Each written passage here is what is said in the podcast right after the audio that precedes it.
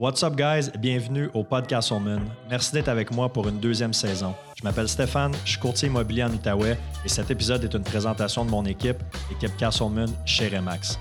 Nos trois mots d'ordre dans l'équipe, c'est la simplicité, l'authenticité et l'efficacité, puis on s'efforce de mettre ça de l'avant dans chacune de nos transactions. Donc, pour tous vos projets immobiliers, que ce soit l'achat, la vente, l'investissement, du côté résidentiel ou commercial, contactez-nous. Je suis fier aussi de vous dire que cet épisode est commandité par mes boys de chez Subaru Outaouais. La réputation de l'attraction intégrale de Subaru est plus à faire. Et si vous voulez un service vraiment sa coche, c'est au 965 boulevard Saint-Joseph que ça se passe. Pour les gens qui écoutent sur YouTube, si vous voulez m'aider, m'encourager, je vous invite à vous abonner à ma page. N'hésitez pas à liker, commenter, puis surtout à partager l'épisode avec un maximum de personnes. Donc sur ce, merci beaucoup pour votre écoute et puis bon épisode.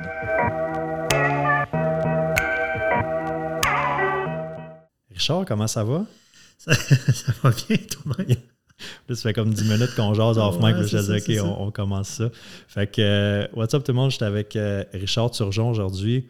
Euh, Richard, un de mes amis coureurs, qui est physio aussi. je suis ton voisin. Tu es mon voisin. On bureau, à côté de l'autre. Ton bureau de physio est, est, juste à côté. Puis la raison pourquoi je voulais t'avoir au podcast aujourd'hui, bon, là, tu sais, la, saison, elle recommence, saison de course, elle commence à être. Mm-hmm. Les premières courses s'en viennent, beau temps arrive. Fait que plus en plus de monde, évidemment, se, se remettent à la course ou, euh, décident de commencer. Puis, moi, en étant euh, quand même actif au niveau de mes courses sur les réseaux sociaux, je vais souvent poster mes, courses, tout ça. Puis, je reçois tout le temps je reçois tout le temps des questions, des Hey, as-tu un coach? Hey, qu'est-ce que tu me conseilles comme ci? Comme... Je trouve ça super le fun d'échanger avec le monde. Uh-huh, mais uh-huh. ça reste que ça fait trois ans que je cours. Bon, dans le fond, ça fait trois ans là, parce que depuis. Quand même, tu as progressé en chien, toi, en trois ans. Là, ouais, de où est-ce que tu partais, puis où tu es rendu aujourd'hui. Ouais, j'ai eu une belle progression. puis là, je me suis dit, euh, ben, pourquoi pas avoir un. On peut-tu dire un pro de la course? Tu as, un bon bagage, là, comme. Euh, un gars d'expérience. Un gars avec beaucoup d'expérience euh, au niveau de la course puis du sport d'endurance. fait que là, je trouvais ça cool de pouvoir t'avoir, d'avoir le, mix de ton expérience de coureur, mais aussi de physio, mhm, mhm, parce que mhm. c'est souvent ça. Hein, quand quand même une bonne partie de ma clientèle qui sont des, athlètes, là, course, ski, vélo, etc. Des sportifs euh, d'endurance. Parce que c'est souvent ça, je pense, le défi quand on commence. Ah, je suis capable de courir. J'ai joué au soccer quand j'étais jeune. Je suis capable de courir ça, 5-6 km. Là, on part vite. Bang, on a mal au, mal aux chevilles, mal aux genoux, mal au. Il y a tout le temps quelque Et puis, je peux te dire que je suis un très mauvais patient. Je me suis blessé moi-même plein de fois en faisant des choses qui sont pas très logiques, que je connais, mais tu sais, j'ai. Euh, j'ai appris par moi-même. Ouais, ben, à la dure des fois. Ouais, c'est ça. Souvent, c'est fait ce que je dis et non, euh, eh, ah, et non ce que je fais. Tout à fait, tout à fait. Euh, Richard, dans le monde de la course des ultras, tu es un, un, gars, je pense, qui, qui, est, assez, qui est assez connu. Tu es l'organisateur aussi de la Backyard de Cantley, qui est la mm-hmm. première première édition l'année passée. Oui, on refait ça Puis on en refait septembre. ça en septembre, je vais être là. Mais pour les gens qui ne sont pas nécessairement dans la sphère des ultras, qui ne te connaissent pas, c'est quoi un petit peu ton background comme au niveau du sport, au niveau de la course? Tu fais beaucoup de ski et vélo aussi. J'ai toujours été assez actif depuis, euh, depuis que je suis tout jeune, là, mais euh, la course, malgré que j'ai fait plein de trucs, beaucoup de plein air, la course à pied, ça a toujours été un petit peu la colonne vertébrale de carrière de sportif, qu'on pourrait dire. Puis j'ai couru quelques marathons au fil des années. Puis euh, au début des années, euh, peut-être en 2011, 2012, je suis allé visiter ma soeur qui vit en Europe. Puis je suis allé à Chamonix pendant la semaine de l'UTMB. Je savais aucunement c'était quoi l'UTMB. Je savais pas c'était quoi la course de la. Je savais même pas que les courses de trail ça existait. Puis là, j'ai eu un coup de foudre comme solide.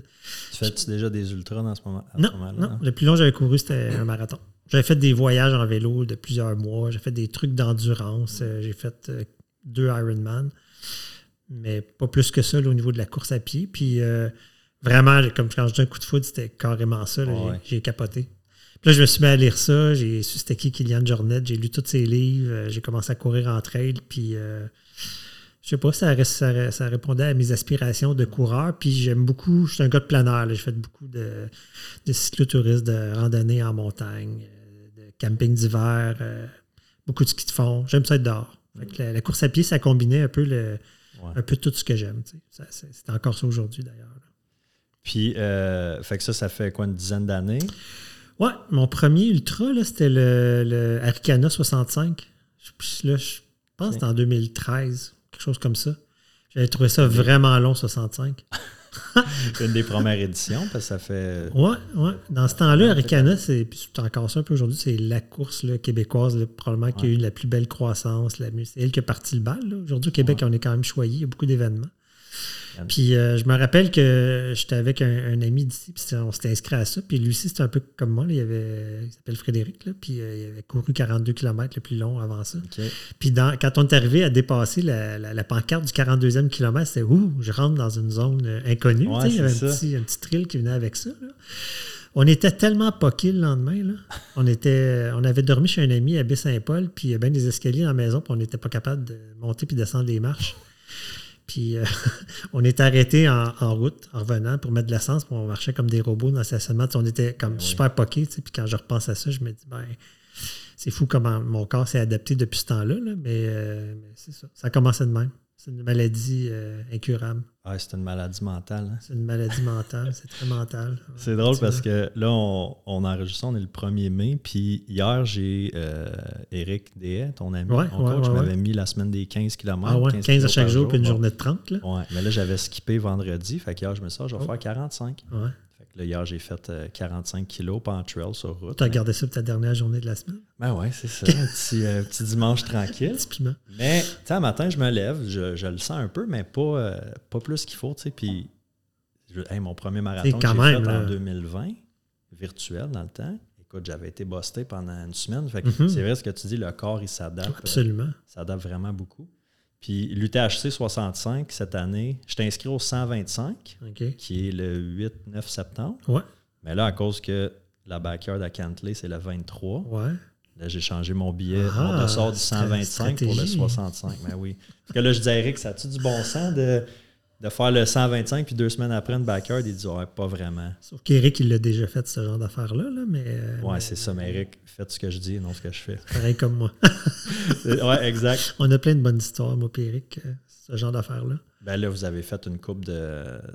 le- vous avez fait le tort ensemble? On a fait le tour des des, géants. des géants, on a fait euh, l'UTMB ensemble, on a fait euh, le marathon de Boston. euh. Mais il y a une année qu'on était allé à Bear Mountain. Dans le temps, il y a bien des Québécois qui allaient à Bear Mountain, de- près de la ville de New York. C'était une course qui avait lieu au mois de mai. Puis la semaine d'avant ou d'après, celle d'avant, il y avait la, Fire- la Black Fly dans le parc de la Gatineau. C'était une course que tu peux faire 3, 6 ou 12 heures sur une boucle. Puis moi, j'étais inscrit, à- inscrit à Bear Mountain, puis Eric était inscrit à la Black Fly, qui était deux fins de semaine Ouais. collées. Puis euh, là, je disais à Eric, ah, viens donc euh, aux, États-Unis. Puis Eric, ah, viens donc faire la Black Fly. Fait qu'on avait fait un pacte qu'on faisait les deux. Les deux ensemble. Puis on avait fait la, la Bla- Black Fly, puis il avait mouillé là, toute la fin de semaine. On avait des ampoules, des trous dans les talons. Puis là, Annie Jeanne nous avait comme euh, patché ça. là, puis on avait fait la, la- on a fait les, le 80 la semaine d'après, puis on avait fait 12 heures de trail la semaine d'avant. là, tu sais. Comme un challenge, quand même. Méchant, Ça avait bien été. méchant bon challenge. Ouais, c'est ça. ben là, ouais, ben il y a le. C'est-tu les mêmes, euh, ceux qui font l'enduro aussi à Neckertalk en main? Euh, en fait, l'enduro à Nakota Kame, ça remplace la, la, la Black Fly. C'était organisé par euh, Ray Zehab puis ses, ses- ses amis. Il y avait une petite compagnie, puis il y avait 3-4 courses pendant l'été. Puis euh, avec la pandémie, ça les a tués. Ça n'existe plus. Puis Annie, qui organise l'enduro, dans le fond, elle reprend un peu ce créneau-là. là, Ouais. dans l'idée de refaire un circuit de course de trail. Parce que dans l'Outaouais, il y avait ces courses-là que Ray organisait. Il y avait les courses de mecs. Fait que, dans l'été, tu avais quand même. euh, puis il y en a Ouais. chez Mad Trapper aussi. Il y avait quand même un calendrier de courses. Puis il y a plein d'affaires qui ont tombé pendant la pandémie. Fait que là, euh, on est une petite gang de coureurs qu'on s'est refait un calendrier. Fait elle organise, elle organise l'enduro. Euh, nous autres, on fait la backyard en septembre. On fait une course aussi, là, la TYPC là, à Montagne-Noire, qui est une course qui coûte rien, là, qui est un entraînement. On fait ça au début août. C'est quoi Euh, faut que tu t'inscrives pour le savoir. Ah, c'est ça, là, tu vas Non, non, je, je- je- je le dis, mais on garde ça entre toi et moi là, devant le micro. C'est ta gueule puis cours. OK. Fait que c'est une- On, on va le biper. euh, Ça, ça va être notre deuxième saison. Je fais ça avec Frédéric Ménard, un ami de OK. destination. Puis on fait une boucle dans le parc, de la- de la- le parc des Montagnes Noires à Ripon. Puis l'idée, c'est un peu copié sur la, la, IPA Fun Run que Jean-Philippe euh, Lebeau fait à Joliette avec ses amis. C'est un ami à moi aussi. L'idée, c'est que tu amènes deux bières, une piscine, tu mets tes deux bières dans la glace au début de la journée. Tu vas faire le nombre de tours que tu veux, puis après ça, quand tu finis, tu prends deux bières de tes amis. Mais l'idée, c'est de faire un get-together. Ah on a commandé de la pizza l'année passée. On a eu. Euh, je pense qu'on a eu comme 75 coureurs qui sont venus. Il a fait super chaud, mais une super belle journée. Ça avait été bien le fun. Fait cette année, on, on le refait, puis c'est vraiment sur une base volontaire. on fait une page d'inscription, mais c'est. C'est gratuit. En fait, cette année, on va peut-être charger un petit montant parce que pour avoir accès au parc, il, y a, un frais de d'entrer dans le parc des montagnes. C'est une belle place, il y a du beau dénivelé à faire, c'est un, beau training. Si les dates coordonnent puis il y a de la pizza, euh, je vais être là. J'amènerai un kombucha ou. Euh, en fait, je dis la bière, mais il y a aussi euh, d'autres alternatives dans le Oui, non, c'est ça, exact. Pour ceux qui ne qui boivent pas. puis au niveau. ça fait combien de temps tes physio? ça fait longtemps. Là. Moi, j'ai 57 ans. J'ai gradué en 94. Fait que ça va faire 30 ans l'année prochaine. Oui, quand même. Quand même. Ça va vite. Crée-moi, hein? 30 mhm. ans de 30 ans. 30 ans de bagage d'expérience. Ouais, c'est ça. Puis, as-tu tout le temps été, euh, eu une clientèle plus au niveau, euh, au niveau des sportifs? J'ai fait plein d'affaires. Les premières années, j'ai travaillé un petit peu à l'hôpital, j'ai fait, j'ai fait de l'enseignement un petit peu à l'université, j'ai fait de l'ergonomie. J'ai touché un peu à tout, mais j'ai toujours. Euh, ce que j'aimais faire, c'était de l'orthopédie, puis j'ai en clinique privée, puis j'ai fait pas mal ça. Puis j'ai fait mon cours d'ostéopathe de 2002 à 2000. 2010. Fait que j'ai rajouté des, des, cordes à mon arc. Puis euh, ma clientèle est assez variée. Là. Je vois des bébés, je vois des personnes âgées, je vois des coureurs. Mais c'est sûr que parce que c'est un peu du bouche à oreille, ma clientèle. fait que c'est comme je suis connu dans le milieu des, sports d'endurance, ben j'en ai beaucoup dans ma clientèle. C'est quelque chose qui me passionne, que, sur lequel j'ai pris plein de cours, j'ai lu plein de livres j'expérimente sur moi-même. Oui, c'est ça exactement. Ben oui, puis tu viens avec ton patient, ton client, tu vas parler de course aussi, qui est une, mm-hmm. qui est une passion pour toi. C'est quoi la différence entre physio-ostéo? C'est la question. La question hein. En fait, euh, si je ne peux pas te faire un diagramme sur une feuille, là, mais il y a, quand même quand même des choses qui sont partagées entre les deux professions.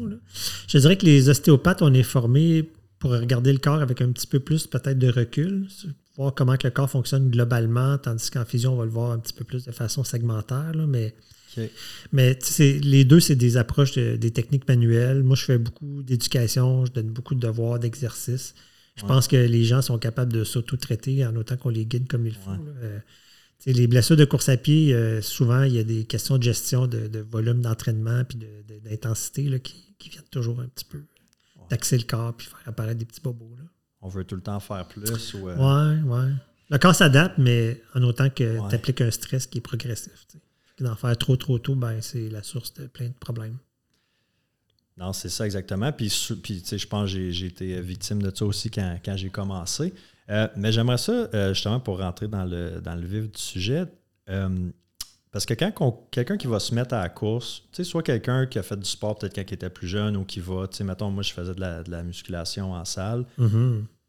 Je, je veux dire, ça arrivait des fois, là, je faisais un peu de tapis, mais juste pour dire, là, pour complémenter ma, ma muscu. Mais quand bon, la pandémie est arrivée, j'ai commencé à courir.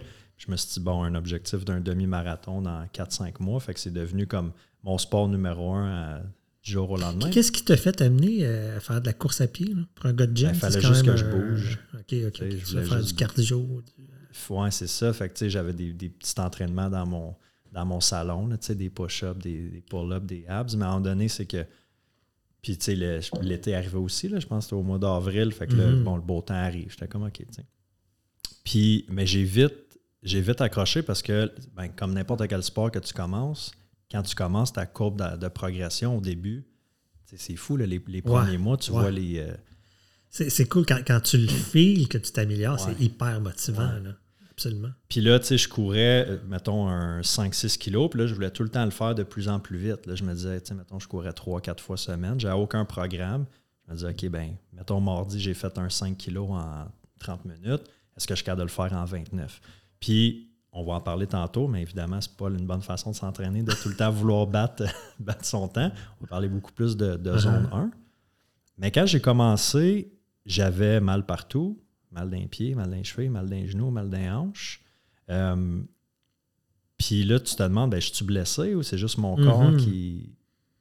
Qu'est-ce qui est normal puis qu'est-ce qui ne l'est pas? Qu'est-ce que tu vois souvent comme un, coureur euh, débutant qui va venir te voir? La bandelette? Ah, quel type de oh, Ça peut être un peu n'importe quoi, mais c'est souvent que les gens commencent à en faire beaucoup. Puis la, course à pied, particulièrement, c'est un sport euh, qu'on pourrait qualifier de violent dans le sens que c'est l'impact. Puis euh, tu pourrais avoir un typiquement, là, ce temps-ci de l'année, un gars de ski de fond là, qui est cardio d'enfer, le, cœur, les poumons, eux autres, ils ne savent pas que tu es sur un vélo ou sur des skis ou en train de courir. Fait quand tu arrives au printemps, puis tu as fait du ski tout l'hiver, ben, quand tu vas aller courir, tu ne vas pas aller courir mollo 30 minutes. Tu vas faire, euh, tu vas vouloir courir une heure et demie ou deux. Mais l'impact sur le corps, là, les, c'est ça qui est très taxant. Puis ça, ça, il y a toutes les hits qui apparaissent, des, tendinites, que ce soit tes bandelettes, que ce soit tes tendons d'Achille, que ce soit ton fascia plantaire. Euh, c'est juste une question que ton corps n'est pas adapté. en général, je te dirais que quelqu'un qui commence à faire de la course à pied puis qui ne faisait pas d'autres sports avant, c'est un petit peu plus facile, je pense, l'entraîner, puis moins un risque, parce que de toute façon, quand même, tu dirais d'aller courir une heure, il n'est pas capable. Ça ne suivra pas. Fait que quand tu disais à une personne comme ça, tu disais, va faire une alternance, une minute course, une minute marche. Personne-là est contente parce que ça lui donne un break de course quand tu marche. Tandis que la personne qui est déjà en forme, puis tu dis, ben là, il faudrait que tu ailles le avec la course.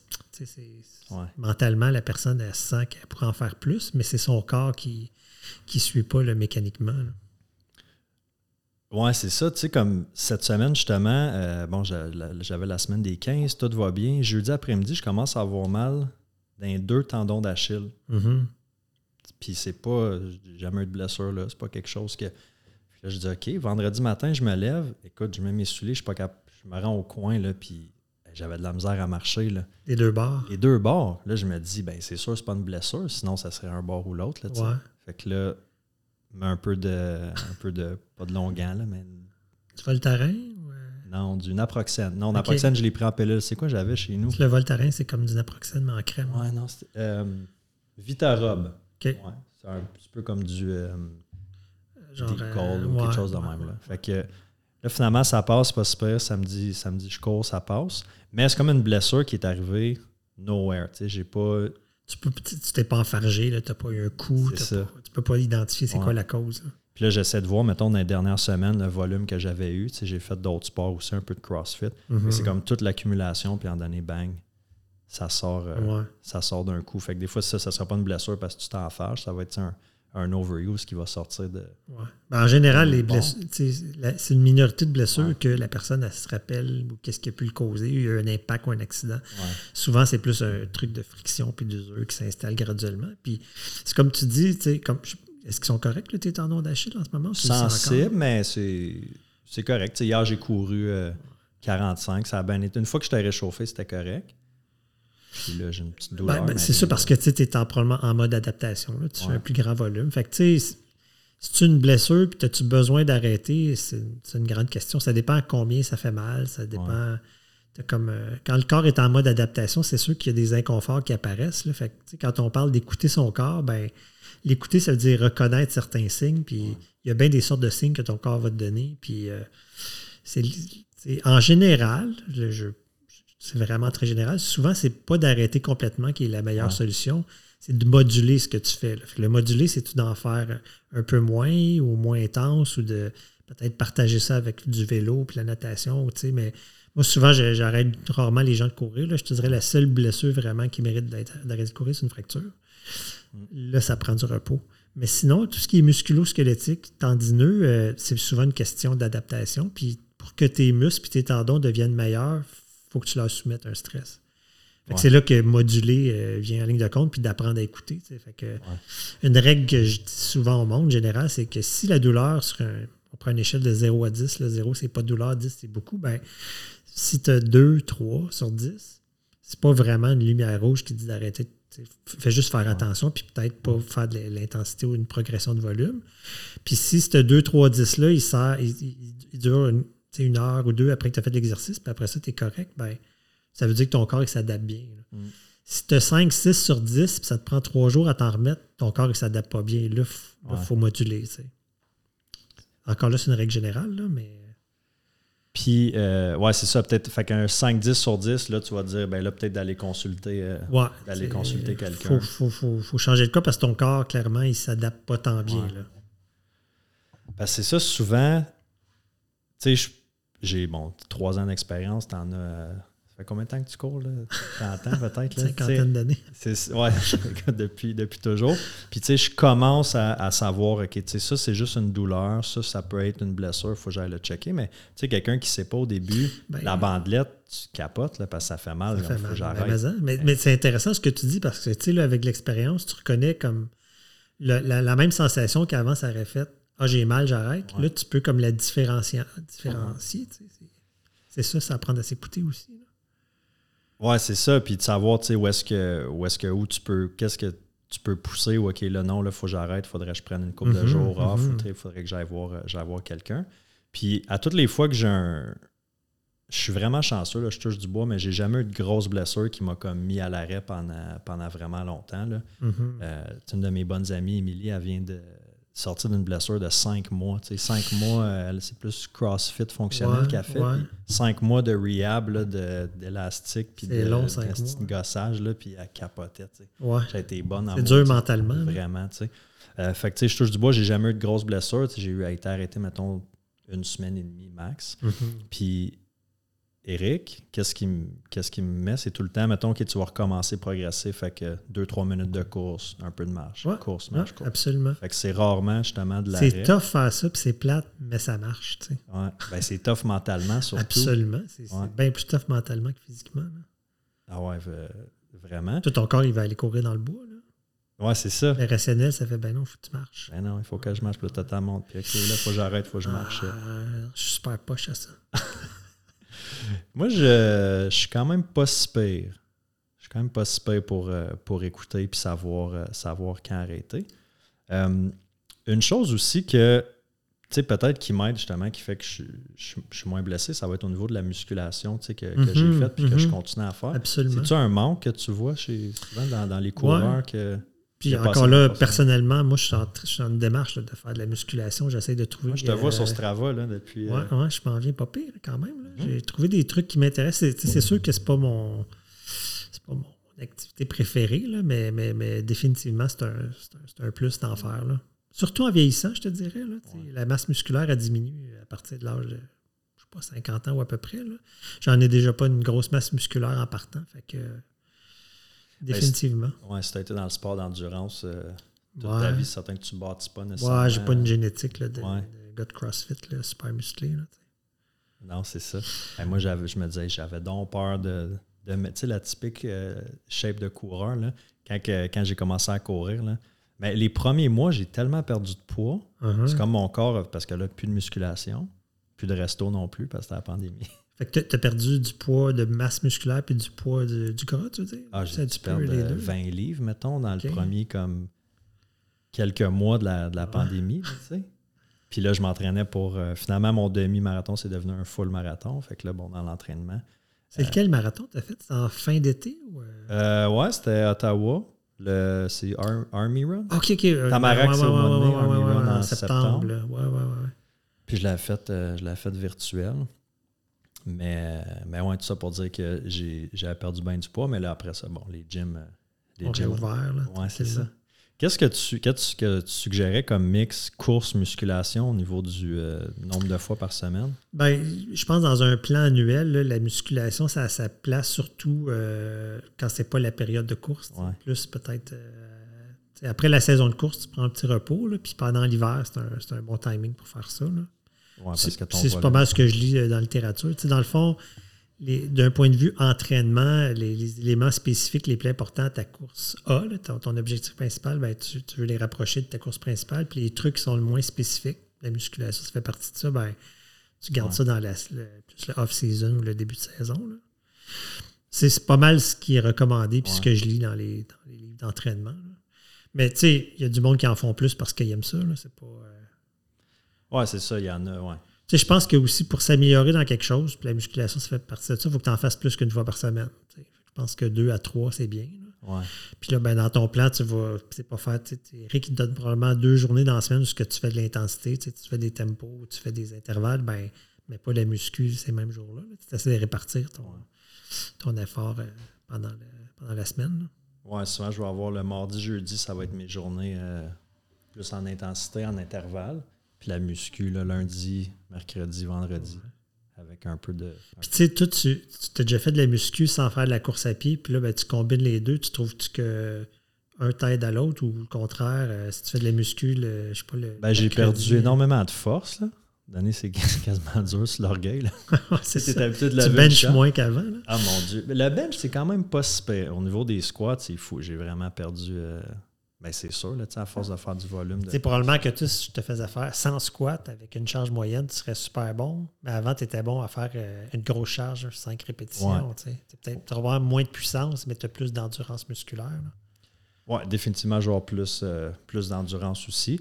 J'aime, euh, j'aime la combinaison des deux, mais maintenant, ça va être plus en, en maintien au niveau de la musculation. Sais, j'essaie pas de prendre la masse ou de développer du muscle, c'est plus du, de- de- de- ouais, du maintien puis du renforcement aussi. Fait que j'ai des exercices justement avec des élastiques. euh, C'est moins euh, viril, mettons, dans, dans le gym de faire, mais je sais que ça va m'aider, Uh-huh. sur- surtout pour mes, mes fesses, mes hanches, mes adducteurs, abducteurs. Ah, surtout, je pense en course de trail, encore plus Ouais. que course sur route, où ce que, on est challengé par euh, de la montée, euh, faire des sauts, euh, on, on a à s'adapter, il y a des roches, des Ouais. racines. là, un aspect- tu regardes les, les bons coureurs de trail, en général, ils ont des gabarits Ouais. un petit peu plus musclés que les bons coureurs de marathon qui pèsent 100 livres mouillés. Ouais. C'est vrai, en trail, tu as beaucoup. Tu sais, t'es- justement, tes, tes fessiers, hamstrings, tes quads sont Mhm. beaucoup plus sollicités parce que dans les montées, euh, Ça, ben, puis dans les descentes, tu as plus de. Absolument, absolument. Il y a une composante peut-être plus importante là, dans- que sa course sur route. Là. Ouais. Si tu regardes, on parlait de Mathieu Blanchard tantôt qui a fini le est marathon des sables. Il- costaud, Mathieu, Ouais, ouais. là, pour un coureur de trail. là. Pour un coureur d'ultra, euh, Ah, pas un once de gras, là, mais quand même une Ouais. bonne masse musculaire. ouais, il est lean, ben, lui, c'est sa vie. euh, Sa vie, c'est c'est ça aussi. Là. Il est un coureur professionnel. Clairement, Ouais. il fait ça à temps plein. Là. Exact. Euh, une chose que, euh, que je néglige, puis sûrement un paquet de tes clients négligent aussi, ça va être les, les étirements. Mhm. Ben, tu sais, je te dirais que peut-être, là, mais tu n'as pas besoin non plus d'être hyper souple pour faire de la course. Tu n'as pas besoin de faire la split. Là. Je, je pense que, tu sais, il y a 30 ans, la philosophie, c'était le plus, le plus souple, le mieux. Euh, ce qui est moins vrai aujourd'hui. Puis, tu sais, euh, ça fait du bien de s'étirer, là, pour ceux qui aiment ça. Puis, il faut quand même que tu aies des amplitudes articulaires qui ont du bon sens pour courir, mais courir, ça ne demande pas non plus une grande amplitude articulaire. Fait que c'est pas. euh, je te dirais que euh, la musculation est importante, faire un petit peu de, de- de- de- d'étirement aussi, là, mais peut-être c'est peut-être moins important que ça l'a déjà été là, au niveau des connaissances scientifiques qu'on a là, en ce moment. C'est pas, Ah c'est ouais. pas primordial. Puis mobilité? Ben, c'est ça, c'est- je dis, c'est plus la mobilité. Ouais. là. C'est sûr que si tu as une, une, euh, une problématique en particulier, puis t'as, je sais pas, moi, tu as des, euh, des psoas super serrés ou des. tu sais, oui, il y a des étirements spécifiques à faire, mais de façon générale, je, comme je te dis, euh, mettons, il y, a, il y a 20 ans, 30 ans, avant une, une séance d'entraînement de n'importe quoi, les gens ils faisaient des étirements. Aujourd'hui, on sait que faire des étirements, ça ça aide pas vraiment, là, à moins que tu aies une blessure spécifique Ouais. ou bien que tu t'en vas faire. euh, tu es une gymnaste puis tu vas faire la poutre, tu vas faire la split. Mais sinon, tu risques plus de te blesser en fait en faisant des étirements pré-entraînement là, parce que tu, tu as besoin des chevilles stables quand tu cours Ouais. en trail. Tu pas besoin des chevilles super flexibles. Ouais. Ouais, c'est vrai parce que s'ils sont trop molles, euh, tu pognes une roche puis ça peut. Oui, exactement. Tu as besoin d'une une combinaison de tout ça. Là, mais, puis la, la- la souplesse, est- la mobilité est importante, mais ce n'est pas l'élément clé que tu vas chercher à développer au maximum. Ouais. Mais c'est vrai que. Puis ça, j'ai lu quelques trucs là-dessus. J'ai entendu écouter des fois le podcast ou peu importe. Que, tu sais, justement, on a. Moi, je joue au soccer quand j'étais jeune. puis C'est quand on s'étire avant d'embarquer sur le terrain, mais des étirements statiques. Mhm. Fait que, tu sais, mettons. euh, c'est Tu assis à terre, de- assis à terre, tu penches vers, t'amènes ton, ton bris vers, ton, vers ta cuisse. là, pour C'est tu ça. tes ischios. C'est ça, exact. Mais au lieu de faire ça, de faire des, des étirements plus mobiles, fait que, tu sais, mettons, euh, Balistique, là, Euh, dynamique. Là. c'est ça, exact, dynamique de faire, euh, tu sais, pour te réchauffer, pour pas commencer à courir comme ça. Ouais, de- c'est, pour ça, c'est pour ça, en fait, qu'au lieu de parler d'un, des étirements avant, ils vont parler d'un échauffement. Puis Un échauffement, le but, c'est d'activer ta fréquence cardiaque graduellement, de, de réchauffer ta température corporelle. En réchauffant ta température corporelle, tu vas être aussi un peu plus élastique pour te préparer à faire un effort. tu sais. Bon, Dans un ultramarathon, c'est pas pire parce que c'est tellement long que, anyway, les premiers kilomètres, tu vas t'échauffer graduellement. Ouais, c'est ça, puis t'es Mais- pas à une vitesse de. Tu- tu- De c'est juste de commencer graduellement ton effort. tu sais. Ouais. Mais pour quelqu'un, mettons, qui va aller courir un 30 minutes, là, parce que des fois, tu le sais, ça peut prendre à peu près ça. Là. Tu vas en trail, c'est un 20-30 minutes. Des fois, ça peut prendre une heure avant de vraiment pogner ton, mm-hmm, ton mm-hmm. beat. Là, Mais quelqu'un qui va aller courir 30 euh, minutes, 45 minutes, peut-être faire un peu de mobilité euh, avant de. Ouais, puis tu sais, commencer à jogginer tranquillement, puis faire un peu d'étirement balistique. C'est ça. J'allais dire 30 minutes. Je trouve qu'en vieillissant, ça, c'est une des affaires, mais on, dirait que ça me prend à peu près ça, 30 minutes avant de sentir que, hop, là, je suis comme dans ma je, suis comme dans ma zone, là, puis physiologiquement, là, ça, ça, va bien. Mais les premiers 30 minutes, là, le temps que mes systèmes énergétiques se mettent en place, puis que tout roule, euh, c'était moins de même, je pense, plus jeune. en vieillissant, ça, ça, prend un petit peu plus de temps. ouais. moi, genre, un bon 15-20 euh, minutes là, avant de comme, vraiment me dégourdir, puis mm-hmm. Bien sentir mes jambes. Mais, tu sais, mettons, un, bon 45 minutes là, avant d'être comme, tu sais, vraiment dans ma zone, dans ma tête. Exactement, tu sens que c'est fluide, là, puis tu es efficace, puis tu peux, tu peux pousser la machine. Parce que si je fais mes, mes intervalles, tu sais, disons, là, c'est une heure d'intervalle, puis tu sais un peu, Eric, comment, qui, comment ces entraînements sont structurés. La semaine, c'est jamais plus qu'une heure, une heure et dix. Fait que, tu sais, mettons, un kilomètre zone 1, un kilomètre à 4,30. Uh-huh. Ben, tu sais, mon premier kilomètre à 4,30, là, il est plus tough que le troisième. C'est ça, après ça, tu es réchauffé. puis, euh, comment tu t'entraînes, toi? As-tu un, as un coach? C'est-tu toi qui te fais tes propres programmes? En fait, Eric, il m'a déjà coaché, euh, pour faire une histoire courte, euh, il y a une année que moi, lui, puis Benoît Letourneau, on s'était inscrits à l'UTMB. On avait 60% de chance d'être pigé chacun on avait les points qu'il fallait. Puis Ben Perry. Pour ceux qui ne savent pas, l'UTMB, c'est que tu mets ton, nom dans le chapeau, puis là, il pige. Euh, ouais, faut il faut accumuler des points. Puis un coup que tu as les points, là, tu peux avoir ton nom dans le chapeau. à cette époque-là, c'était en 2016. Ben Perry qui a été pigé, puis pas moi. Puis moi, qui, je suis pas un gars jaloux dans la vie en général, mais je ne l'ai pas pris, ça. ah non, j'étais pas content. J'étais pas content. Je me rappelle, la pige avait lieu à genre à midi, heure de Paris. Là. Fait que, je me suis levé de bonne heure pour regarder les résultats. Puis c'était, les, athlètes, tu peux aller par pays. Puis c'est par ordre alphabétique. Fait que, tu sais, DE, je vois qu'il va. je suis content pour lui. Là, Je descends. Les tourneaux. Ah, ben, il va, ça, c'est le fun. Turgeon, non. Ben là, Chris, c'est pas, pas juste. Ah non, non, je te le dis, j'étais comme pas content. J'étais vraiment je suis frustré au bout. on est allé prendre une bière, les trois, puis je dis, les gars, vous me faites chier, là. C'est pas juste que vous y allez. Puis là, euh, dans, dans des courses comme ça, ils ont des dossards solidaires. Fait que dans, à l'UTMB, il y a 50 dossards solidaires. Les dossards solidaires, ça veut dire que tu acceptes de faire une levée de fonds pour un organisme humanitaire, puis eux autres, ils en ont une vingtaine qui sont associés à eux. Puis si tu ramasses, fallait ramasser 2000 euros pour une des associations, puis en échange de ça, ils te faisaient une place. Mm. Fait que là, les gars ils me disaient, Richard, tu devrais comme appliquer pour un dossier solidaire, mais il faut quand même que tu ramasses 2000 euros. Là. 2000 euros, c'est plus que 3000 dollars. Puis c'est pour une association qui est en France. Ce n'est pas, quelque chose au Québec, au Canada. Fait que j'avais comme décidé de ne pas faire ça, mais cette année-là, c'était mon anniversaire de 50 ans. Puis ma blonde, dans mon dos à moi, elle a acheté le dossard solidaire pour moi. Elle a, fait les démarches pour ça. Puis à ma fête de 50 ans, il y avait bien du monde. Puis c'était au relais planaire. Puis euh, ils m'ont. Moi, je ne savais pas là, que j'allais à l'UTMB, mais Ben Péric, il savait. Puis là, ils, ont, ils m'ont. Ma blonde, elle m'a donné un T-shirt avec un dossard UTMB dessus. Puis c'était mon cadeau de fête. Puis là, je capotais parce que moi, l'UTMB, c'était. Tu sais, je t'ai raconté que j'étais allé à, Chamonix. J'avais un coup de foudre pour ça.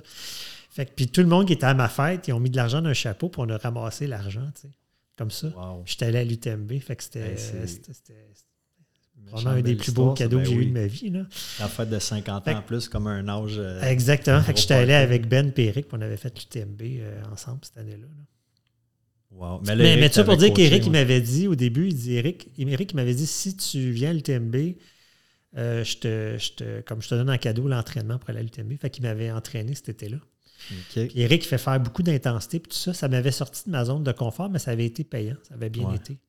Puis après ça, ah, parce qu'avant ça, je me suis toujours entraîné moi-même. J'ai un bac en activité physique, puis tu sais, je fais plein de lectures là-dessus. Je ne suis pas un expert, mais j'en connais assez. Puis après ça, euh, j'ai eu des, petites blessures, fait que c'était plus facile de le gérer par moi-même au fil des années. Fait que je me suis, euh, après ça, auto-entraîné.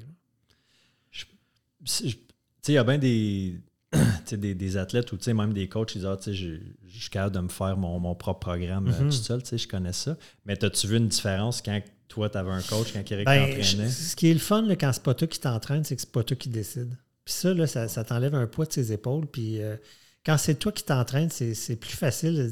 C'est trop tentant de dire, ah, cette semaine. euh, J'en fais plus, j'en fais J'en fais plus, j'en fais moins, puis de, le- fignoler, puis de l'ajuster. là. Tandis que quand tu as un entraîneur, ben, tu regardes au début de ta semaine, puis là, boum, tu as ça dans le plan d'entraînement. Fait que j'avais aimé ça, puis Eric il était vraiment bon.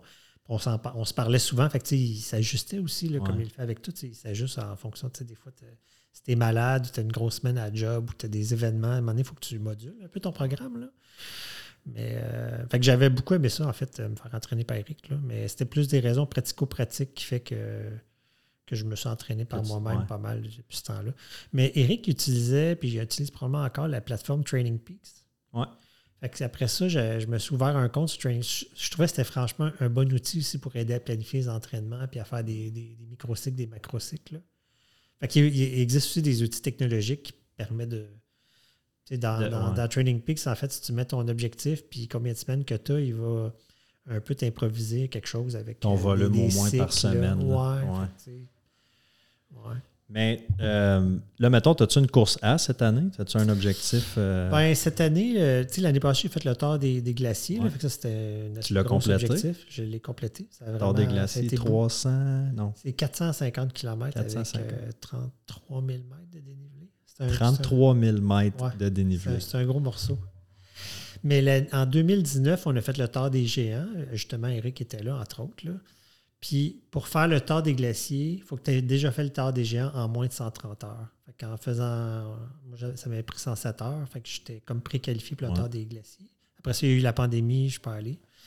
Fait que cette année, euh, je- je- je- j'ai un 100 000 que je fais, euh, que je suis inscrit au mois de septembre en Arizona. Mais je le fais ben, parce que ça me donne de le faire, mais j'ai besoin d'une qualification pour le Hard Rock. Le Hard Rock 100, c'est, une- c'est- Ouais. c'est la course qui est en haut de ma liste en ce moment. Que C'est très difficile d'y avoir accès parce qu'ils prennent juste 150 coureurs par année. Puis sur 150 coureurs, ils en prennent se- seulement 50 nouveaux. Les autres, c'est des gens qui l'ont déjà fait. Fait que 50 nouveaux coureurs, quand on est 2000 à appliquer, c'est un petit bassin. C'est- fait que c'est les, les chances. La première année que j'ai appliqué avec un ticket, j'avais, je pense, 0.4 ou 0.5% de chance d'être pigé. Puis à chaque année que tu requalifies puis tu reparticipes, ton nombre de tickets double. Fait que tu sais, un ticket, la deuxième fois, tu as deux. Après ça, tu as 4, 8, 16, 32, etc. Fait que, mais il faut que tu te qualifies. là. Fait que je, je m'en vais faire cette course en Arizona qui est une, Ouais. une course qualificative pour, euh, pour Hard Rock. Puis Hard Rock, en plus, il y a une, il y a une année que ça n'a pas eu lieu à cause de la pandémie. Fait que, tout le monde qui, ont- qui avait été pigé pour cette année-là, ils ont été déplacés l'année d'après. Puis l'année avant la pandémie, il y avait trop de neige, ils l'ont annulé. Fait qu'il y a eu deux Trop de années que neige c'était annulé. Euh, la, la Hard Rock, c'est au Colorado. La Ah, course ok, ouais, que tu t'en qualificative vas que, je en fais est en. Arizona, mais celle au. Colorado. La particularité de la Hard Rock, c'est que c'est une course euh, qui est à peu près l'équivalent du TMB. C'est 170 km avec 10 000 mètres de T'es en dénivelé. Tu es en altitude. L'altitude moyenne de la course, je pense qu'il y a 2800. Là. Fait que tu es clairement. Le, le Handy's Peak, qui est le sommet du parcours, est à 14 ou 15 000 pieds. Là. Fait que tu es à pas loin de 4000 mètres. Ouais. là. Comme Leadville un peu. là. Exactement. En fait, c'est pas tellement loin géographi- géographiquement de Leadville. C'est grosse. T'as déjà fait la Western State? J'ai fait la Western State en 2010. Ça, c'est une autre course que j'ai été. J'ai été Course chanceux, j'ai été pigé avec deux tickets. J'avais comme 4% de chance, puis j'ai été pigé. C'est comme la, mythique. la- ben, c'est-tu le 100 000 le, pas mal le plus mythique? C'est la, ouais, la, la Western State, c'est la première, première, première course de 100 000 au monde. Ça a commencé en 74. C'était une course de chevaux. Il y a un film que Salomon a fait là-dessus qui est excellent. C'était une course de chevaux, puis il y a une année qu'il y a un gars que son cheval était malade, il a décidé de le faire à pied. Il s'appelle Gordon Ainsley. Il a parti de mode qui est, euh, qui est notre passion à notre gang. là. Puis, Hey, c'est- euh, ouais, c'est ça. Fait que elle, elle a lieu. Elle aussi, là, c'est difficile de rentrer parce qu'ils prennent. Il y a 367 coureurs par année qui la font. Puis sur 367, il y en a 100 que c'est des, un peu des élites. Tu as les 10 premiers hommes, 10 premières femmes de l'année précédente. Euh, après il y a des golden tickets dans des courses. Mais tu as comme 100 coureurs élites, en gros. Là, puis tu as 260 qui appliquent avec un ticket comme moi, j'ai réussi à Ouais. rentrer. là. Hey, c'est pas beaucoup. là. C'est des courses contingentées en maudit. C'est très contingenté, ouais, c'est ça. Le marathon d'Ottawa, tu as 3000 personnes Je pendant pense la que juste le marathon, tu as 2-3 000. Puis pendant toute la fin de semaine, tu as comme 15 000 coureurs. là, si tu comptes le, le demi-marathon, Ah, le ouais. 10 km, le 5. Fait que la Ben Western ouais, fait du States, euh, tu sais, 367, c'est pas beaucoup, mais c'est une course hyper relevée au niveau élite parce qu'ils ont, ils ont un Ouais. processus pour ça. Puis c'est une vieille, vieille, vieille course. Fait qu'il y a toute une tradition là-bas. Ouais, ouais. Puis c'est, c'est une course incroyable. Il fait super chaud. Le, le- le challenge, la, la- la Western State, c'est de courir à. À à- 40 c'est pas, pas la, pas la Badwater, mais il a fait 41 degrés l'année que je suis allé. là. Ouais. Mais c'est quand même un parcours qui, euh, qui est roulant, moins technique. C'est, pas technique du tout. C'est descendant. Tu as 6000 mètres de montée, mais tu as 7500 mètres de descente. Fait que ça part à Lake Tahoe. Euh, euh, puis au début, tu montes la station de ski. Fait que tu as comme un genre un- peut-être un 800-900 mètres de montée euh, au début.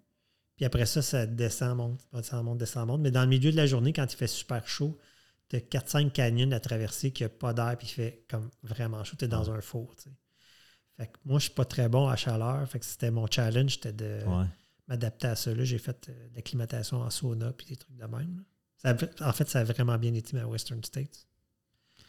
C'est, c'est- c'est une course, ben, c'est une course mythique. Là, Ouais, tu- ouais. Tu vas là, puis il y, y a plein de légendes de la trail qui sont là. C'est, c'est très Ben oui, cool. tous les gros noms. Tout, euh, tout ce qui ben, entoure comme la l'UTMB course. aussi. À l'UTMB aussi. Mais l'UTMB, c'est, c'est tellement gros. L'UTMB, c'est le Super Bowl. tu sais.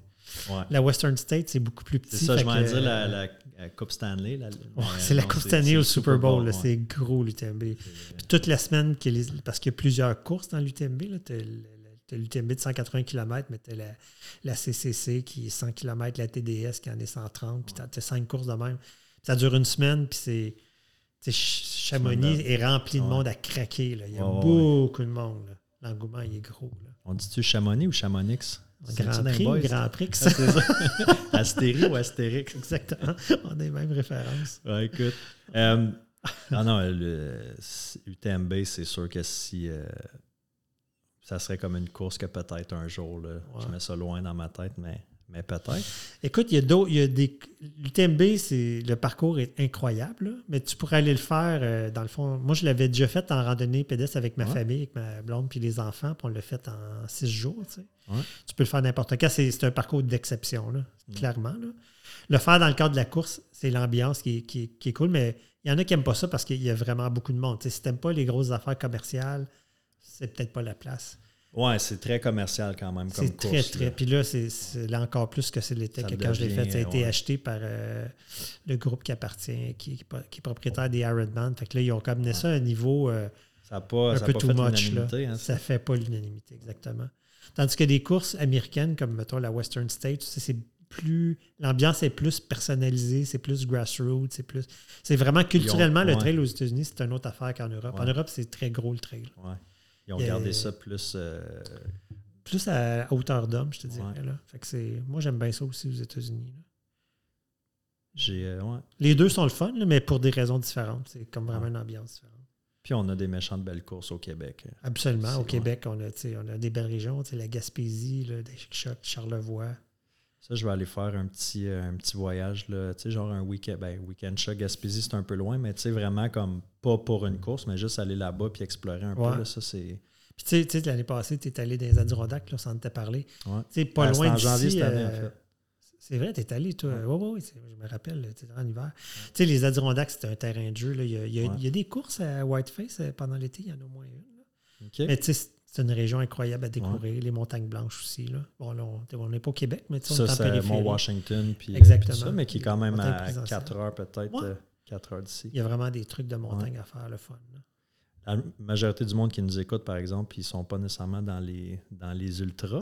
Euh, mais tu sais, quelqu'un qui n'a jamais couru, qui se donne un objectif de un demi-marathon ou un 10 km, ça peut être un, un été de. Puis en fait, il y a des courses de trail, il y en a plein. Il y en a une en fin de semaine à Edelweiss, là, la course que les trois sports organisent. Il y a un 5, un 10, un 15 km, puis c'est de la trail. là, ah, c'est le.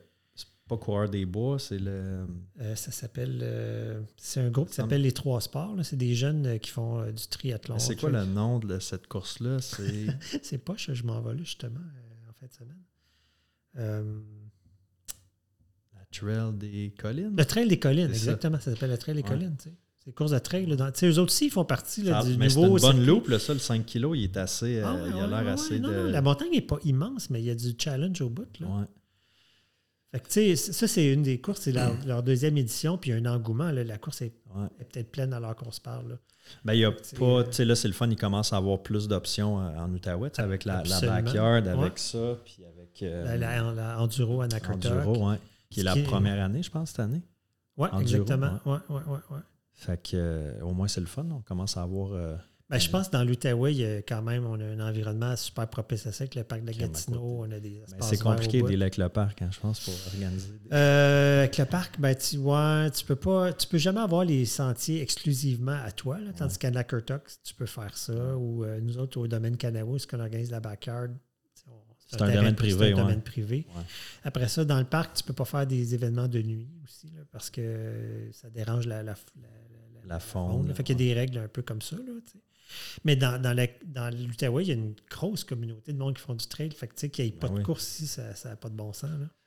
Bon, on avait on était sur un comité, hein, l'année Exactement. Ben, on a participé à une discussion avec euh, la gang de la, Gatineau-Lepette, là, exactement. Il y a des discussions peut-être en cours pour euh, Ouais. des courses Non, de il, y a, trail. il y a euh, clairement ici un potentiel d'avoir un circuit de course de trail. là. Puis on a, je veux dire, on a le parc pour. Là. On n'a pas le dénivelé de, de Charlevoix ou Québec Non. ou quoi que ce soit, Mais mais, quand même. il faut juste monter et descendre la même courbe plusieurs fois. C'est ça. Il y a moins faire À Camp. Fortune, là, quand euh, il y avait la, la, la, la- la Black Fly là-bas, puis la Firefly, il y en avait deux.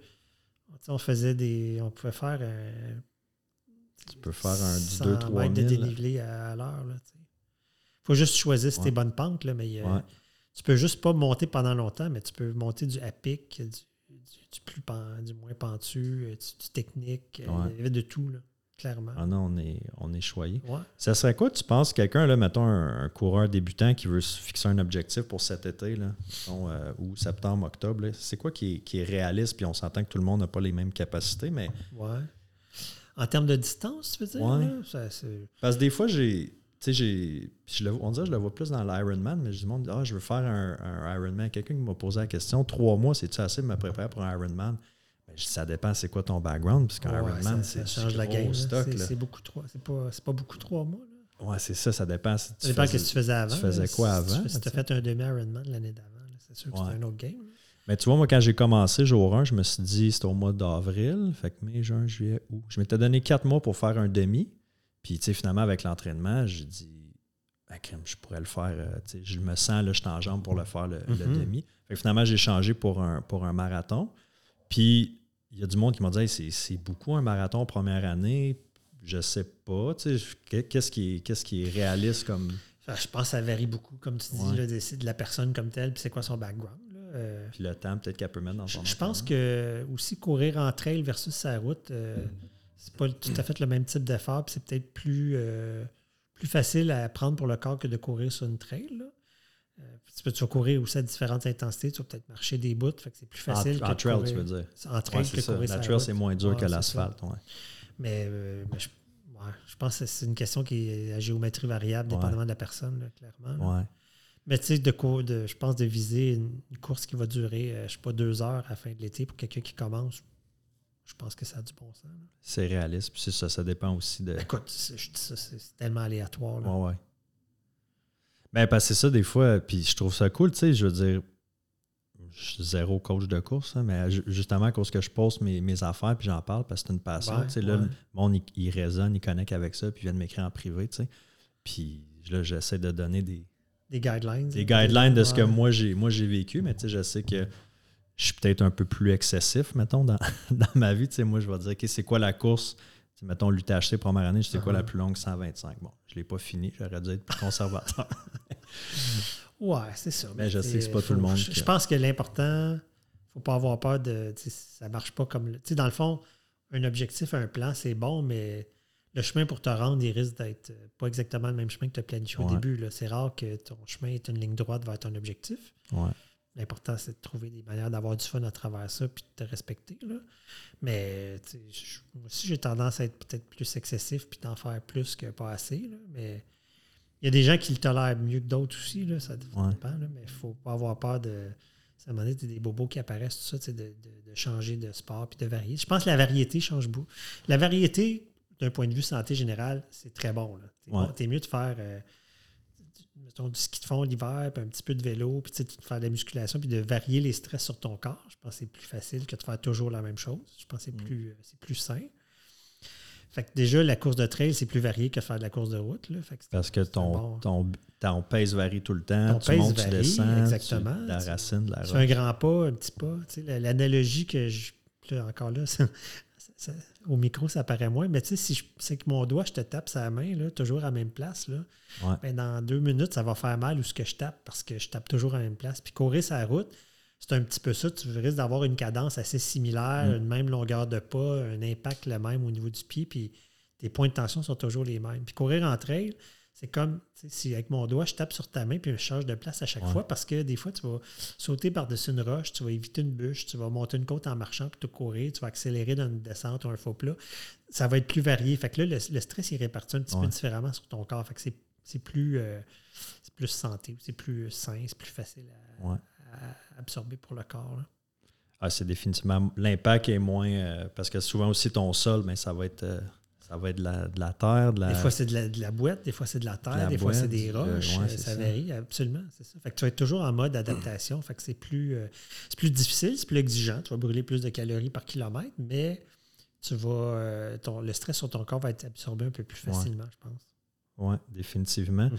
Euh, puis qu'on a tellement des belles, des belles routes ici. Ici, aller faire un 5-6 kilos au lieu d'aller sur Tu peux aller courir ça à 1 dans le parc, là, c'est quasiment comme courir sur la route. Mais si tu vas, euh, je sais Ouais. pas moi, dans les. Ben, ça euh, dépend. Là, les, premiers, les premiers 3 kilos, ils montent en esti. Là.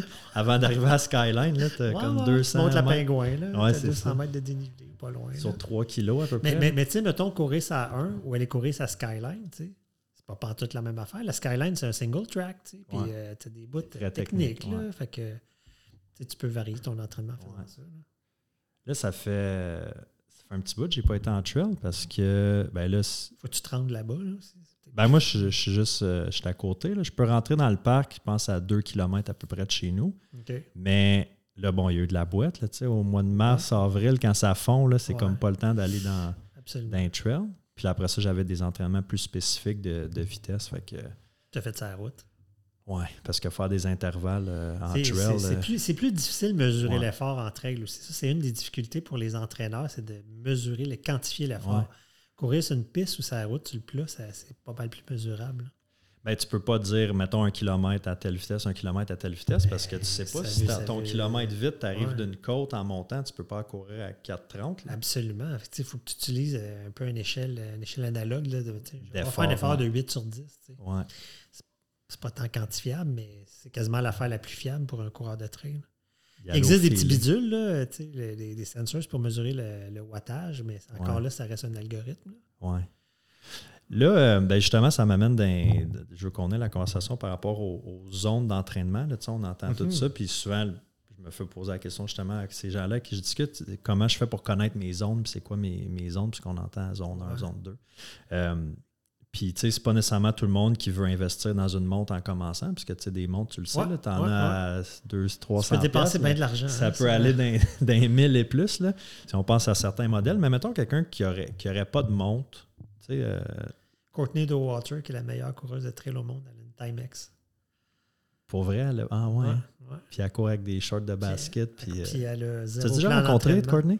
Ben, je l'ai déjà vu dans des courses. Là. Je l'ai je Tu l'as jamais rencontré. jamais euh, rencontré personnellement. là. Je pense qu'Eric avait couru avec. euh, Il l'a vu à Backyard euh, chez Laz. Oui, il a couru Ouais, avec. c'est ça. Ouais. Elle avait même félicité sur un post Instagram, je pense. Ah ouais, hein? ouais, ouais. Très cool. Elle a l'air tellement terre à terre, là, Courtney, tellement humble, puis genre easy going. Là. Comme je l'ai croisé souvent, là, quand j'ai fait la Western States, elle avait gagné. Je l'ai vu à l'UTMB, tout ça, là, mais. Mais ce fille-là, c'est un phénomène. Là, on Mais ça, là, c'est- c'est ça, c'est- Il y en a une dans le monde. l'équivalente, mettons, de Kylian euh, du côté féminin. Mais, mais c'est une fille qui s'entraîne, là, euh, qui montre Timex avec pas d'entraîneur, puis elle y va au feeling. tu sais. Elle mange la pizza, la, les veilles Elle de- mange les des de bonbons, elle est forte sur le sucre, la pizza, les tacos. Ouais.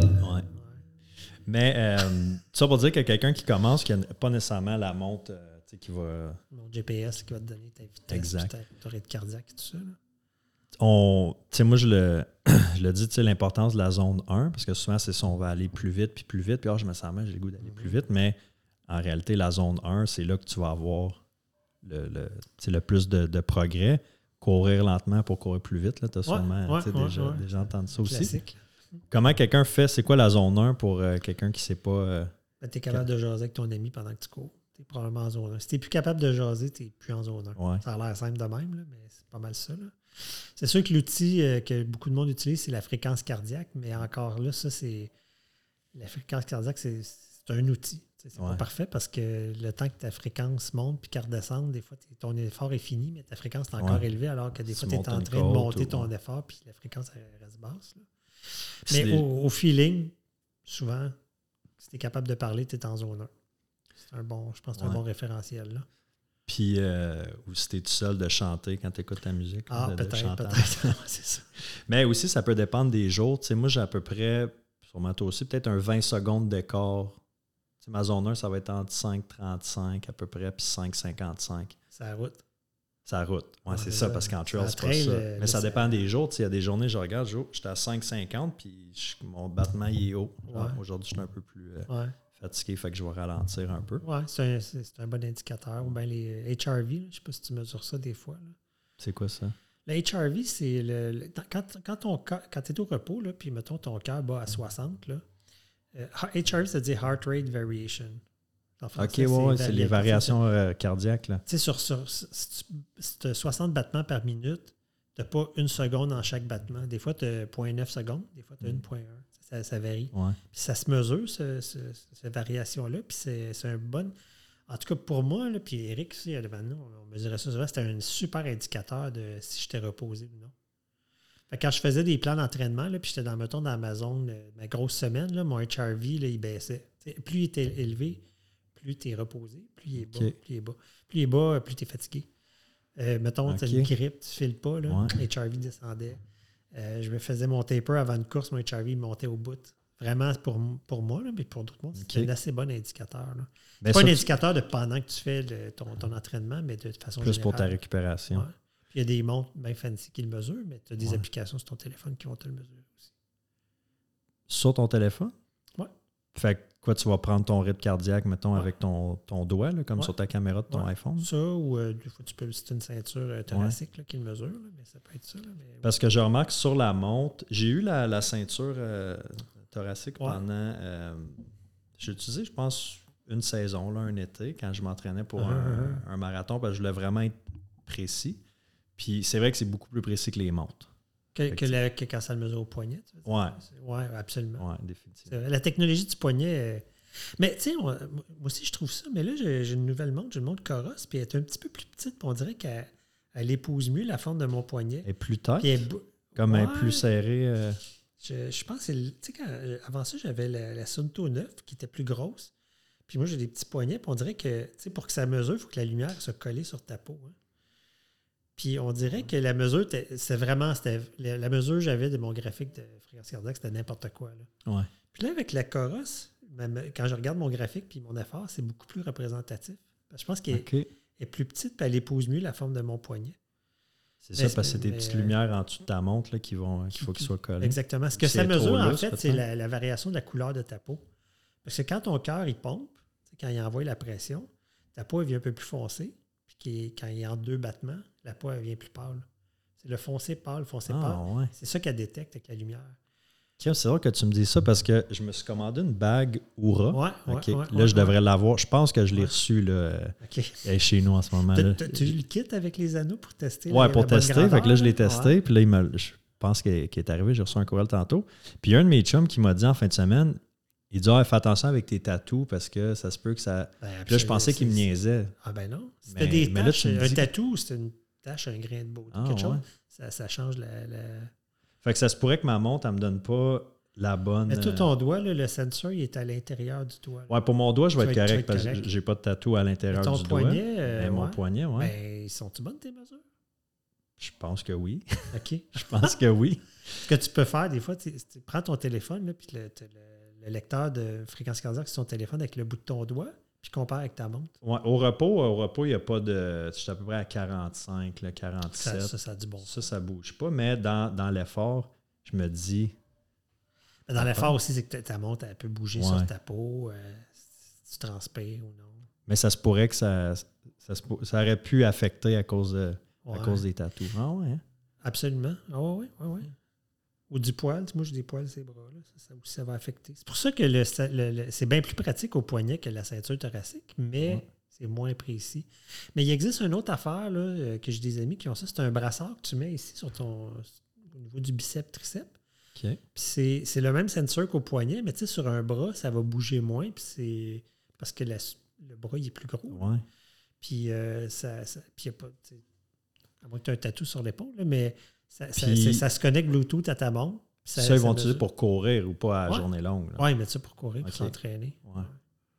Ouais, j'ai encore le, c'est ça, le chest strap. Mais Le chest strap, ça, moi, ça- c'est un peu gossant aussi. Puis des fois, euh, Ben, ça, c'est que tu viens, tout- glisse, ouais, ou tu, viens- veux tout le temps l'arranger. Ouais. Ouais, les- sur les longs ultras, comment ça me faisait comme mal au ventre, la petite pression sur l'estomac.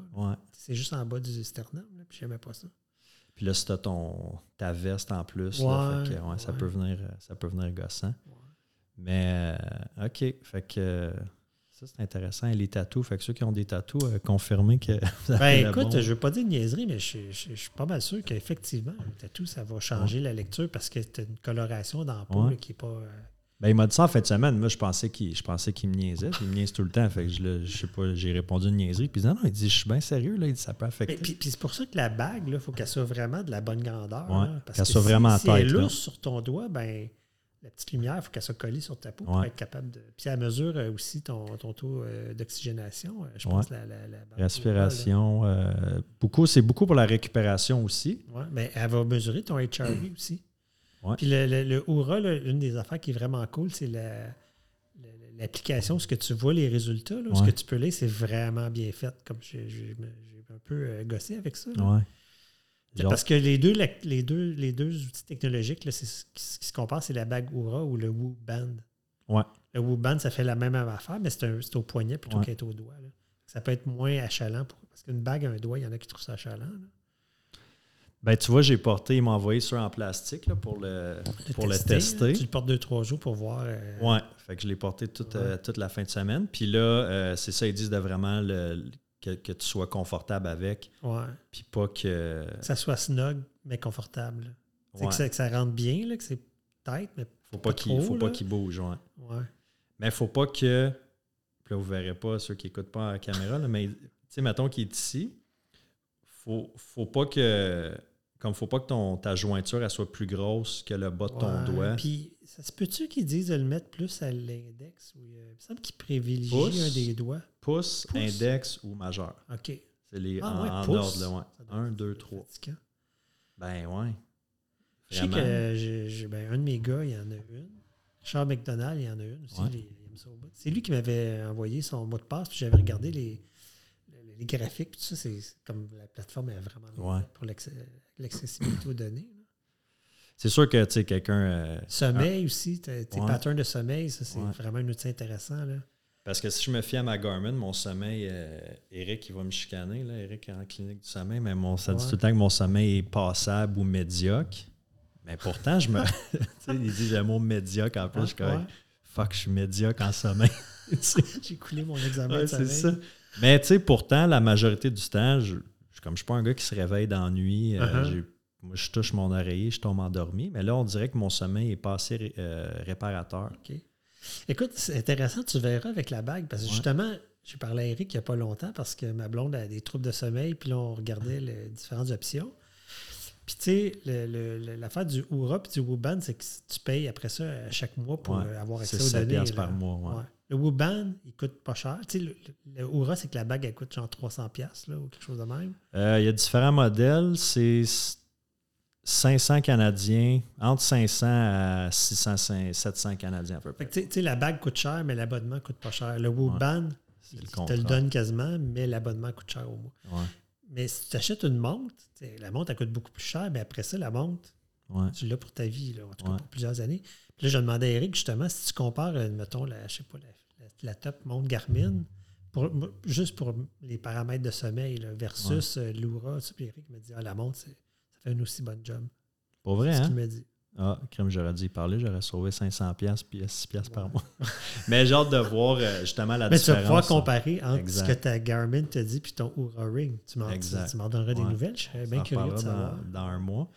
Euh, fait que ça, c'est ça. C'est des outils, euh, c'est des outils qui, qui sont là, mais quand Ouais. on commence. euh, tu sais, quand j'ai commencé à courir, monde Ah, c'est le fun, c'est la course, tu prends tes espagnes, tu pars courir, ça coûte pas Ah, cher. c'est, c'est fou, Ça coûte hein? pas cher au début. Mais écoute, après, euh, ça, ça peut coûter, ça monte vite. Là. T'es- T'es-tu abonné à la page de Les Genoux dans le GIF sur, euh, sur Facebook? Tu t'abonneras à leur page. C'est de l'humour de trail. Ah, GIF euh, comme GIF, les GIFs. C'est toutes des jokes. c'est vraiment bon. Puis une des jokes qui revient souvent, c'est Ah, la course à pied, c'est un sport de minimaliste. Tu as juste besoin d'une paire de coups. De... Puis à la limite, tu pourrais même courir nu pied. tu sais. Ouais. Tout le monde a des, des pôles en carbone, des vestes d'hydratation, des bouteilles, des montres, des crampons. euh, Tu là. On a plein de, plein de bébés. Ah, c'est ça. Puis l'an donné, tu C'est- t'es équipé. On s'entend que c'est- loin d'être tout nécessaire, ces affaires-là, mais Non. c'est comme n'importe quoi. Il y a un marché pour ça. Ben Il y oui. a plein de bidules. là. On va essayer ça, on va, on va optimiser ça. Une affaire, par exemple, que c'est vraiment pas à négliger, puis tu peux peut-être confirmer, c'est des bas, des bons bas. Ouais, ouais, ouais. C'était tendance à faire des ampoules. Ouais, Absolument. des bas qui vont, qui vont respirer. Puis une bonne paire de souliers aussi. Mhm. Parce que souvent, c'est ça. En tout cas, moi, quand j'ai commencé, j'avais des souliers de gym euh, Nike. Maintenant, j'ai d'autres Nike aussi, mais qui n'étaient pas nécessairement faits pour, pour, pour, Pour la le course. sport de trail, ouais. Exact. Ben, en fait, au début, j'ai commencé la route. Puis écoute, là, j'avais Ah, mal, ouais, j'avais ouais, des vrai, vrai, ampoules. peux- ouais. Ouais, j'ai commencé plus sur la, sur la route. Fait que euh, comment choisir ces bons souliers? T'as-tu un petit, un petit truc Le à donner? critère numéro un, confort. Parce que, tu sais, dépendamment, as-tu un pied étroit, as-tu un pied large? Ben, il y a des marques de chaussures qui vont faire des modèles, mettons, euh, le même modèle, ils vont faire euh, étroit, Wide ou, moyen, euh, ouais. large, là, mais la plupart des chaussures sont quand même assez étroites en avant, puis un pied, quand tu regardes comment c'est fait, c'est pas mal plus large en avant qu'en arrière. Ouais. Mettons que les chaussures de. On parle pas de course à pied, des chaussures générales, des chaussures de mode, ça, dans une boutique de, chau- de- de chaussures, ça respecte pas pantoute la forme du pied. C'est ridicule. Vraiment.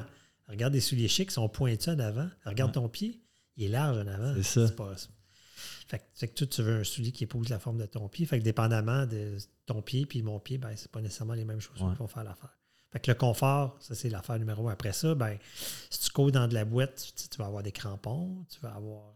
Mm. Si tu es quelqu'un qui courait avec des souliers avec ben du drop, ben, tu aurais peut-être avantage à diminuer, mais pa- passe pas de 12 mm de drop à zéro, tu, tu risques Ouais. de te blesser probablement parce que tu n'es juste pas adapté. Ouais.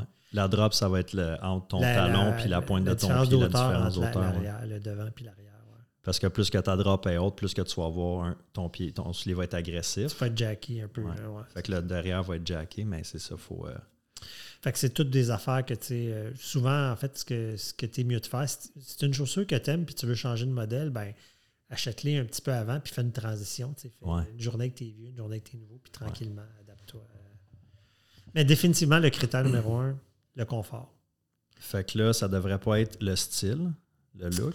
Ah, moi, j'ai trouvé super ces chaussures-là, sont bleues, j'aime le bleu. Mais souvent, c'est ça, on va les commander en ligne. Hey, ils ont l'air, ils ont l'air Ouais, super. Puis là, finalement, ils arrivent, ils sont confortables, mais c'est sûr, c'est confortable quand tu le portes là chez vous, mais tu sais, Ouais. cours euh, 10, 15, 20 kilos avec dans, dans la Ouais. semaine, en donné, OK, ouais, là, lui, il est peut-être pas euh, Le poids de la chaussure aussi peut faire une différence. là, plus léger. Ouais, peut-être T'as-tu de- déjà vu le, le film euh, sur la vie de Steve Préfontaine, là, qui est un, un espoir olympique américain, là, qui était une icône de la course à pied aux États-Unis? Non, il est mort d'un accident d'auto euh, des années 70.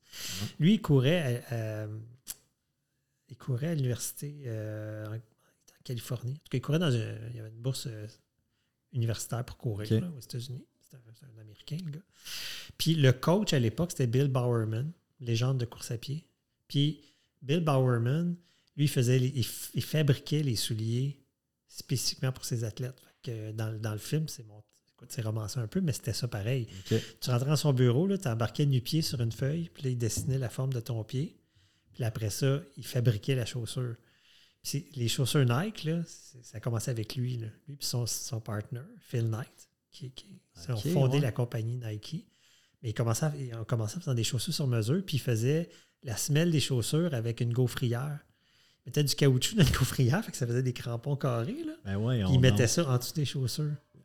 Puis lui, c'était un maniaque du poids parce que ce qu'il disait, c'est que tu sais, si, mettons, ton, ta chaussure, elle a, je sais pas moi, un gramme de trop, ben, au bout du pied, au bout d'un long bras de levier comme la jambe, ça Ben oui. change la game. Là. Fait qu'il faisait Ben des oui, souliers ça. sur mesure. Puis Ah ouais. Nike, c'est devenu ce que c'est aujourd'hui. là, mais C'est de même que ça a commencé. Avec un gaufrier. Avec un gaufrier. J'avais déjà entendu ça, puis dans le film, c'est comme ça qu'il raconte. C'est quoi le nom du film? Euh, Il y, a deux- il y a deux films sur la, la vie de Steve Préfontaine. Il y en a un, c'est Prey. C'est pas celui-là, c'est l'autre, mais je, me, je pense To The Limit. Quelque chose comme ça. C'est vraiment un bon film. À googler. euh, Ouais. Puis lui, en fait, Steve Préfontaine, euh, il est allé aux Olympiques à Munich. Après ça, il est- je pense qu'il était supposé aller à Montréal, puis il est mort d'un accident de voiture euh, l'été avant, genre. là. Il est Ah. mort euh, avant de piquer là, dans sa carrière d'athlète. C'était un gars hyper talentueux, puis c'était un gars, il, il était tout le temps, il était zéro stratégie, il était tout le temps dans le tapis. Lui, qui faisait une course, là, il, Comme euh, Jim Wamsley qui. Ça passe sur sa casse. C'était eh, exactement la même philosophie que Jim sais. Pas de stratégie à se dire, ah, je vais me- dans un, tu sais, lui, il courait là, des 1500, des 5000, là, dans, c'était un peloton, là, de te mettre dans le milieu du peloton, Ouais. de faire couper le vent. Lui, c'était comme en avant. C'est comme en avant ou je suis pas là.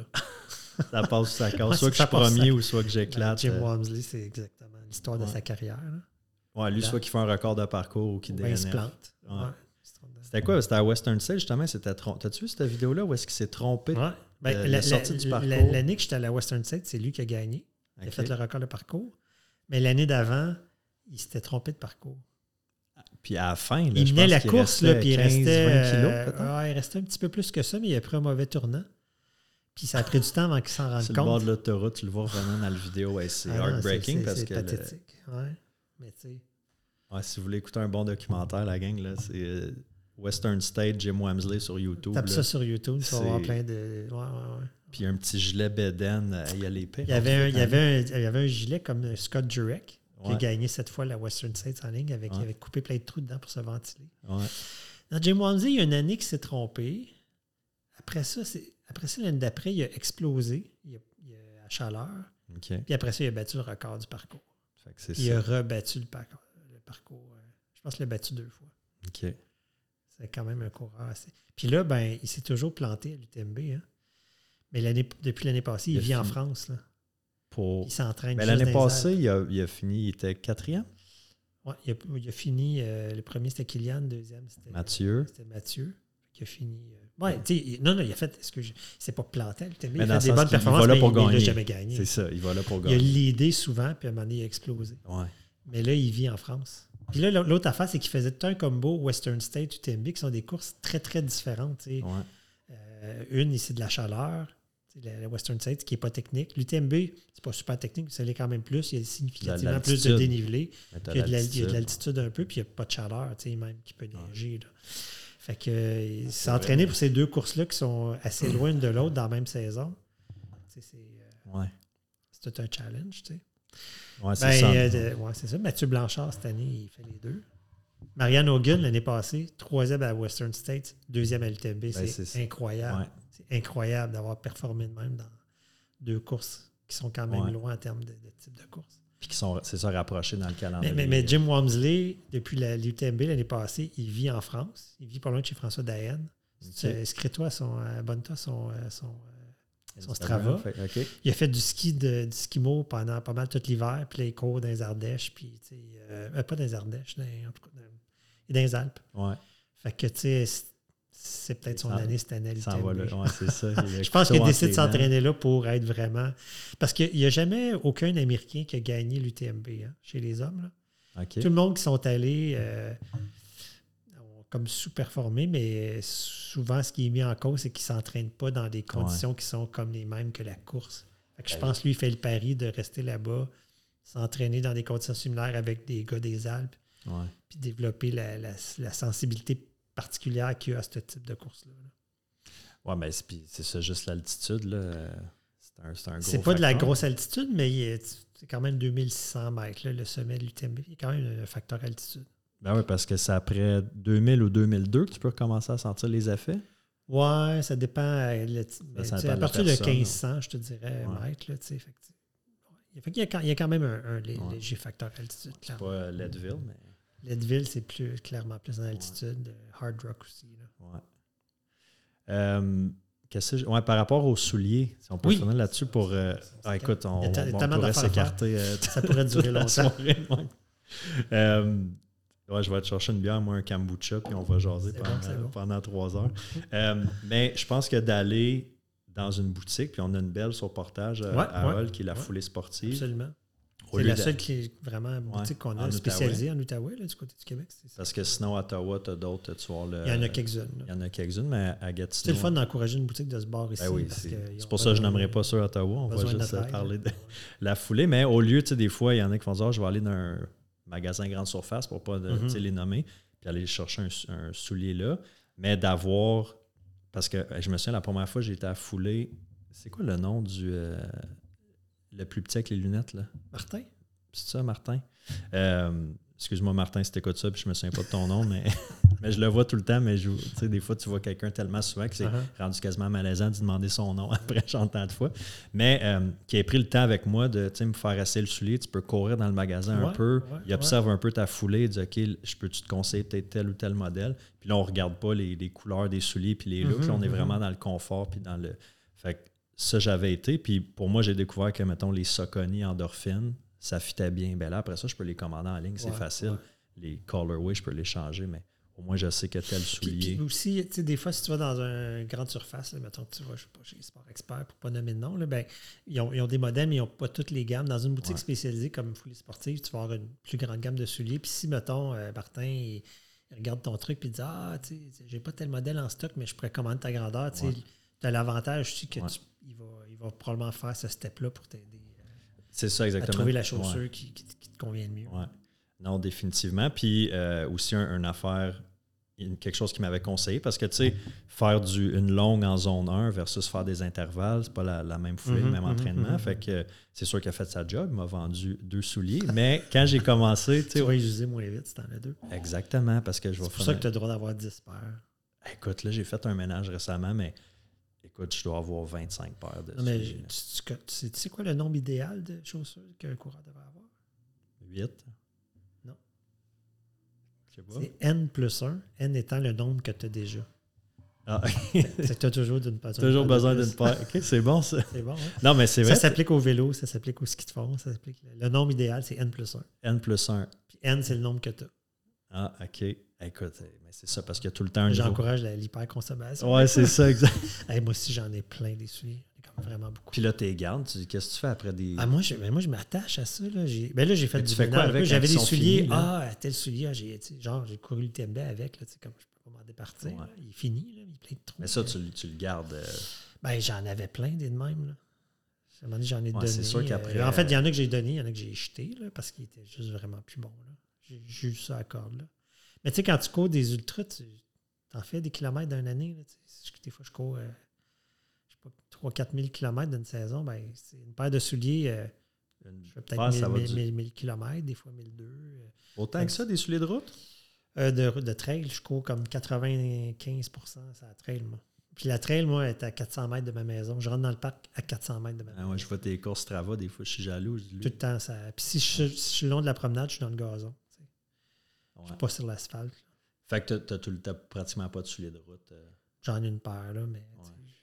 Mais je pense que je pense que le chiffre pour les souliers de route, ça va être entre 6 à 800, tout dépendamment de ton épaisseur. De 6 à 800 km. Probablement. Mais, mais, mais tu sais, je dire que si tu fais de l'ultra, à un moment donné, tu vas forcément utiliser une coupe de paires de souliers dans ta saison. Mais en trail, tu as pas mal plus de trades à utiliser. Euh. C'est juste des fois, mettons, qu'il y a eu bien de la bouette ou des roches, puis c'est coupant, puis magane de ses côtés, puis il coupe. ça, ça les use plus vite. Là. Ouais. Puis anyway, tu n'attends pas 1000 km avant de t'acheter un autre paire. Là? Non, non, non. Ils ont 400-500. Ah, il me semble commence à être magané. Je pourrais rentrer un autre paire. puis avoir les rouges. Ouais, c'est ça. commencer la rotation. là. Uh-huh. Non, mais ouais, écoute, euh, peut-être un 5-6 paires là, que je roule. Euh, mais je pense que c'est bon aussi pour ton corps de changer de soulier de temps en temps, d'habitude justement à autre chose. Oui. Pour ton. Ben, de toute façon, si tu cours tous les jours, j'avais entendu, à, j'avais entendu à quelque part, si tu as tout le temps. Mettons, tu cours le lundi avec ton soulier, tu, un peu, tu vas avoir de l'humidité dans ton soulier. Mais mm-hmm. là, le mardi, des fois, il a comme pas séché. Ah. Il reste un peu euh, humide. Fait que d'alterner d'une journée à l'autre, euh, ta paire de souliers. Peut-être. Bon point, là sais pas si ça peut changer. Euh, courir d'un soulier mouillé, puis s'il y a de la terre dedans, ça fera. Mais souvent, tu vas peut-être pas t'en rendre compte qu'il est encore humide. Ça va être peut-être comme dans la semelle. ou. Euh, c'est comme à ce temps-ci de l'année, effectivement. Tu as un peu de pluie, un peu de boîte. Oui, c'est ça. C'est comme pas le meilleur temps, je trouve, parce que là, les, les, Les trails sont pas encore, euh, pas encore les toutes trails, belles. là, les paysages sont pas beaux là, en ce moment. Il n'y a pas Ouais. encore de fleurs. Mais, mais de- de ça m'étonne comment que les trails sont relativement sèches. Ouais. Pour la quantité de neige qu'on a eue, là, il y a plus Là, on est 1er mai, on enregistre ça. Ouais, là, là, je faut dire qu'il pleut pas mal aujourd'hui puis hier, mais ça m'étonnait que les sentiers, ça sèche vite, Ouais. sont bien drainés. J'ai pas vu beaucoup de trous de boîte non plus. Il faut faire attention là aussi pour protéger les sentiers, de ne pas y aller quand il y a trop de boîte, mais justement, il y en a comme pas tant que ça. Ouais. Je vois, euh, là, c'est ça, j'ai fini mon, mon entraînement de semaine des 15. Là, je suis comme en récup active cette semaine, fait que je risque d'aller faire, euh, d'aller faire mes sorties plus en trail zone 1, là, ben, ben smooth. Ben. Je pense qu'on a couvert pas mal tous les points. Là, euh, parler de zone 1, souliers, nutrition. T'es-tu un, t'es-tu un connaissant au niveau de la nutrition Euh. ou t'es comme Eric puis tu manges des Joe Louis? euh? Alors, je mange pas autant de junk qu'Eric, là, mais euh, je- moi, là, je mets. Je je suis pas super spécifique dans ma nutrition, dans le sens que je mange qu'est-ce qui. Mettons, je vais dans une course, je mange Ouais. qu'est-ce je mange qu'est-ce qu'il y a là. J'ai pas besoin. Je pense que j'ai un estomac assez flexible. là. Je suis chanceux. là, J'ai pas. J'ai rarement des problèmes gastriques. Puis, j'ai pas besoin de manger ma poudre spécifique de telle affaire. là. Ouais. Puis, tu sais, quand tu cours aussi, tu vas courir euh, outre-mer, ben, tu traîner toutes tes affaires euh, en Italie, c'est pas toujours facile. Moi, je, je peux manger pas mal n'importe quoi, puis ça passe. Puis, je m'entraîne souvent à pas manger aussi. là. Je vais partir des fois une coupe d'heure, pas d'eau, pas de bouffe. Fait que je, je- ben, je suis assez tolérant aussi à. Je peux Je ne ferai pas ça tout le temps, là, mais Ouais. mon corps il est habitué de passer une coupe d'heure sans, sans se nourrir. Ben ça, c'est bon pour les ultras, les longues courses. que Je, je fais exprès des fois pour justement pas Pour manger, pour euh, ouais. me tester, pour développer cette, cette- cette adap- Ouais. cette adaptabilité-là, d'être capable de fonctionner sans, sans apport de, de bouffe. là. Ouais. Puis mettons le commun des mortels, là, le, le monde normal là, qui font pas des, des ultras. courir. Ben toi, tu cours souvent plus l'après-midi, je pense. Hein? Si je, je regarde ton Strava, c'est souvent. euh, Ouais, ben ça dépend. là. comme tu l'année de la Western States, je m'étais dit, je vais essayer de courir le plus souvent quand il fait chaud. Là. Ça n'avait Ouais. pas été un printemps de temps chaud que ça, là, mais j'avais fait un effort pour courir. Mais je vais Ah. volontairement aussi des fois courir la nuit parce que dans des ultras, tu cours de nuit. Ouais. C'est bon d'aller le faire. Puis tester ton équipement aussi, les lampes frontales que tu utilises. Puis courir euh, dans. Tu sais, tu l'as fait, tu sais, courir la nuit, c'est pas pareil. Là, dans, courir dans un Non. faisceau de lumière, la perception de- des bosses puis des trous. euh, puis le feeling un peu d'insécurité qu'il fait noir, puis ouais, t'entends des craquements dans la forêt. euh, c'est pas sécurisant là. courir. Ouais, fait que, faut, faut, je pense qu'il faut s'habituer à ça. Il faut essayer de reproduire les, les- les conditions dans lesquelles tu vas courir quand ça va être ta course. là. Que ce soit du chaud, du froid, du noir, euh, du vent, des côtes, pas de côtes.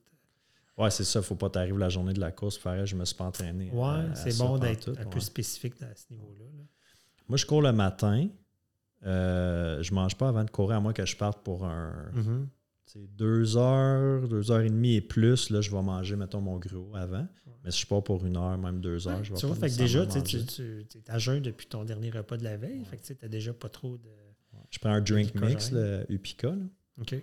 dont je suis ambassadeur. Fait que Castleman 15, c'est le code promo. je le plug juste là, si jamais vous avez un... vous voulez passer une commande. Euh, mais qui va être un 25 grammes de carbs avec, euh, avec des électrolytes. Puis ça, ça pour une heure, une heure et demie, je T'en as-tu une de récup quand tu finis? Là? Un drink de récup?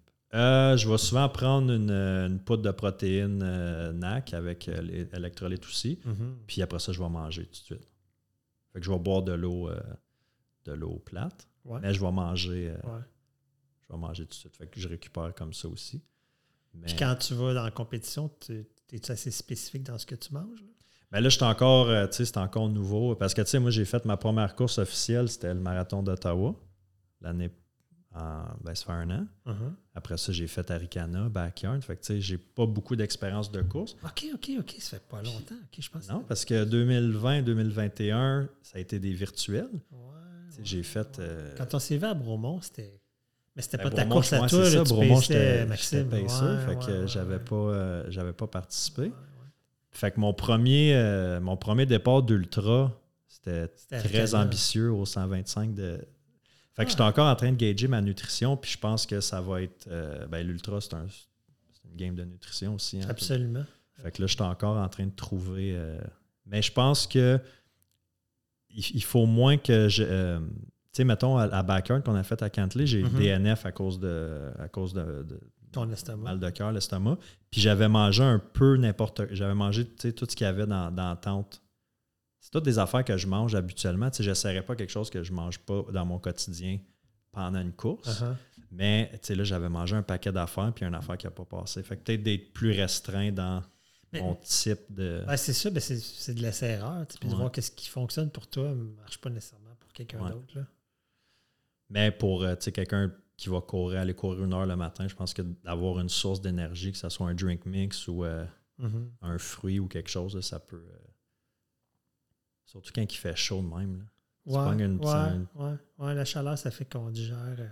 Puis tu sais, plus, plus tu vas courir court, en fait, plus tu vas aller vite, plus c'est dur de. Plus tu vas courir vite, plus c'est dur de digérer. Parce qu'à un moment donné, pour digérer, il faut qu'il y ait du sang dans ton système digestif.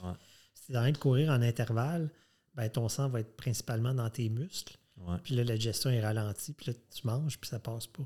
Dans un ultra qui dure, euh, je sais pas moi, 20 heures, euh, 25 heures, ben forcément, tu cours moins vite que si tu cours un marathon. Fait que tu es plus disponible à digérer. Ouais. là. Ça aussi, ça Tu vois, les, les ravitaux, où est-ce que tu peux arrêter, tu peux marcher. t'es Ouais, ou tu sais, dans un long ultra sur plusieurs jours, souvent, on va manger avant de dormir. Parce que tu manges un gros repas, puis anyway, tu vas dormir une heure après, ben tu as le temps déjà d'en digérer une Ouais. partie pendant ton sommeil. C'est une stratégie à faire. là. Pour ça, dans le marathon, ça va être des gels, euh, gels de sirop d'érable. Il n'y aura pas vraiment. c'est- c'est- ça passe plus facile. Ouais. il y a moins de, le processus de gestion solide, est plus. Ouais, exactement. Super intéressant. Merci, Richard, de t'être prêté au Ouais, jeu, d'être euh, venu. euh, je sais que je t'ai pas tordu un bras pour venir parler Ça- de, de course. Ça compliqué. Mais je pense que ça va être, ça va être un épisode intéressant pour, euh, pour les, les coureurs qui. Surtout peut-être les, les nouveaux coureurs. On a quand même une coupe de, Mhm, une coupe de, de bonnes bases. Puis euh, finir, courez pas trop vite. N'essayez pas de battre des records. euh, Un jour, à un toute, pas à euh, la fois. Ouais, un pas à la fois. Ben, tu sais, mais- puis je le vivais quand je faisais de la musculation, tu ne testes pas ton, ton one rep max à toutes les semaines. Hein? Mhm, Tu mhm. fais ça euh, deux, trois fois par année, Ouais, peut-être ouais. d'aller vraiment pousser au Sinon, max, tu max, n'auras pas ton max anyway. Ben non, c'est ça, faut que tu faut tu t'entraînes. Tu tu sais, je pense que dans le domaine des ultras, clairement, là, des mettons, 10 dernières années là, au Québec, c'est fou comment il y a un engouement. Il y a bien plus de monde qui en font. Il y a bien plus. On est rendu avec plusieurs courses de 100 000 au Québec. Il y en a un QMT, il y en a un à Bromont. euh, Gaspésia. à- à Gaspésie. Gaspésie? Moi, j'ai déjà fait celui, c'est c'est un défunt, mais Ultra Trail du Mont-Albert. L'offre est là, puis Ouais. c'est facile de s'embarquer là-dedans, puis ça devient un peu comme, euh, je pense pour bien des coureurs de trail, courir le 100 000, là, c'est comme le Ouais. Saint Graal. Ouais, là, ouais. Mais c'est pas nécessaire. Tu sais, je, je te dis ça. Là, que moi aussi, là, quand je suis embarqué là-dedans, je voulais faire l'UTMB. Mais je, je pense pas que c'est nécessaire de faire ça, puis pas dans la première année non plus. Là, tu sais. je pense qu'il faut trouver son plaisir à faire ça, puis graduellement. Je pense que c'est beaucoup plus accessible qu'on peut le penser. là. Je pense que courir un 100 000, c'est accessible quand même à beaucoup de monde. là. Tout est une question de, de, de- de- de préparation. Puis quand tu vas là, un peu comme dans des Ironman, tu regardes, il y a toutes sortes de monde. là. Ouais. Les 50 premiers là, sont tous top shape, là, mais dans les autres en arrière, il y a des mononcles, des matantes, là, Ouais. des petits gros, des grands minces, toutes sortes de Ouais. monde.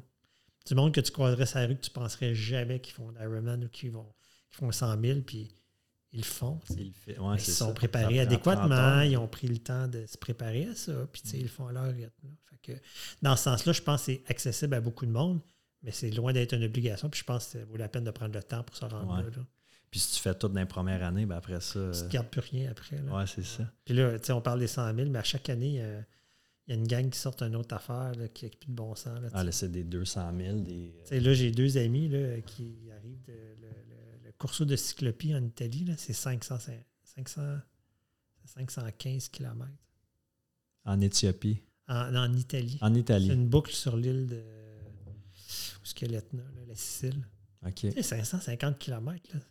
515. Puis là, tu vois, aujourd'hui, aujourd'hui ou demain que ça part à Cocodona. Cocodona, c'est 250 miles. 250 miles. Même une- Fait que c'est 400, 400 kilos. Steph Simpson, elle l'a fait l'année passée. Exactement. Stéphane- Stéphanie a fait toute une course. Ouais. Fait que tu sais, des courses de même, ils commencent à en avoir plus. Là. Ouais. Le monde, ils disent deux- 200 mètres, c'est the new 100. là. C'est où que ça finit? tu sais? Imagine dans comme 20 ans, ça va être. euh, Mais c'est, mais c'est fou que le, que Ben, parce la le majorité. corps du- humain est capable ouais. de faire ça. là. On disait 100 Fascinant. km ou 100, 100 miles, c'est- ça n'a pas rapport. Mais là, on dirait quand tu commences, puis je suis loin d'être rendu à un 100 miles, mais quoi que peut-être à, à Kakuna cet été, on va faire le 24 Pe- heures. Peut-être. Dès que tu fais 24 heures dans un backer, Exact. 600 mètres. Là, je me suis mis comme objectif. je me suis dit, Mike, parce que Mike Gaudreau qui avait gagné l'année Ouais, passée, il s'est il dit, moi, je me suis mis.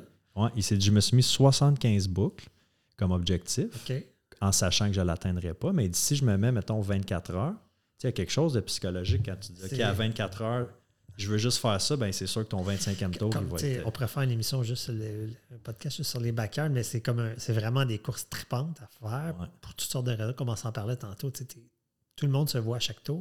Ouais. Mais en même temps, le challenge, c'est qu'il n'y a pas de fin à ça. Comme si tu fais un marathon, ben, tu sais que c'est 42, puis Ouais. tu, t'as une à un moment donné, tu, tu trouves ça tough, mais tu sais qu'il y a une ligne que tu vas croiser, puis c'est fini. Tu n'as pas ça à backyard. Non. C'est ça qui est dur, c'est qu'à chaque tour, ça. Ah, c'est- je suis plus capable. Je- Ah, Ah, on va faire un autre. Là, tu es à, t'es à 92, tu te dis, ah, OK, deux tours, puis je frappe 100, 100 km. Puis, tu regardes les backyards, c'est relativement nouveau dans le monde des courses. Puis le record du monde, il tombe à chaque année. Tu sais. Tu sais, il y a cinq ans, le record, c'était probablement, je, dire un chiffre à peu près, là, mais c'était genre 65 boucles. là. Puis là, on est rendu à 100. Il y a des gens qui ont des 102. Ça fait qu'il y a des gens qui développent des méthodes, des techniques, Ouais. des, des stratégies, des- de la nutrition spécifique à ça. là. Il y a Ouais. du monde qui s'entraîne spécifiquement pour ça. Fait que là, on développe un, c'est un autre, un autre, un autre chemin, que c'est, Ouais. qui est une autre direction à prendre. Là. Ah, complètement. Puis je me souviens quand on l'a fait à Cantley l'année passée, on courait avec, souviens d'Antoine, le jeune, euh, Ouais, 16 Antoine ans. qui-. Ah, Antoine, oui, oui, Antoine, oui. Pas, euh, non, il pas à côté de toi. Est-ce que Antoine. c'est Antonin? là? Ouais, pas. Antoine, il est à côté de toi. Là. Ben oui, Ouais, ouais. Antoine, c'est le, le, le fils à, à un de mes amis. Fait. Mon ami puis sa blonde, il, il faisait la crew pour moi puis, Antoine. Puis Antoine, il a 16 ans. C'est un gars de cross-country. C'est un gars de Ah, vitesse. C'est ah. un jeune, tu sais. Puis on s'entend que les ultramarathons, c'est un, pas un sport de, de, de- d'ados et de, De jeunes jeunes de adultes. 14 là. ans, C'est ça. ok, C'est 16 souvent comme trentaine, quarantaine que ça se développe. Puis super performance. Antoine, il a fait 11 tours. Ah non, non, je me rappelle, c'était Puis impressionnant. en donnant, on courait, c'est quoi? C'est le, le- la huitième boucle, septième boucle? Je disais, hey man, tu réalises-tu que tu viens de faire un marathon? Là? je checkais, tu viens de faire un marathon, puis là, il- écoute, c'est, c'est fou le, le feeling. tu sais. C'est sûr que ça a pris 6 heures, là, mais regarde. Mais quand même. il a fait la distance quand même. quand un même. marathon. Exact. Puis il a Ouais. continué, puis il a continué finalement 11 tours. Fait que, tu sais, je pense que pour aller tester sa, sa limite, euh, pour aller avoir des, des records dans des pierres de kilomètres, Ouais. c'est un bon. euh, Ouais, puis tu tu côtoies plein d'autres mondes là-dedans. là. tu, tu côtoies Ouais. du monde. Eric qui était là, Stéphanie était là. Ça fait que tu, tu côtoies des mondes, du monde qui sont dans les meilleurs au monde là-dedans. Ben oui. Tu apprends aussi, tu regardes faire, qu'est-ce qu'ils mangent, euh, qu'est-ce qu'ils mettent dans leurs pieds, euh, qu'est-ce qu'ils font dans les repos, ils se mastuent, ils dorment dessus. Ouais. Ah non, un- puis la, la, la- la communauté qui se crée pendant, pendant la course. Ah, C'est comme un village gaulois, Ouais. c'est super cool. là. Ouais, ça c'est cool. Écoute, on pourrait continuer encore des heures, mais on va couper ça. Là, va aller souper. Ouais, c'est ça, on va aller souper. Merci beaucoup, Rick, d'avoir euh, participé. euh, Écoute, le plaisir était pour moi. Stéphane, n'importe quand. puis on se recroise euh, bientôt dans les sentiers. Yes, bonne saison de course, tout le monde. On va te voir euh, à Backyard. Oh yes, on va être là. 75 tours. c'est ça. Salut tout le monde. Bye.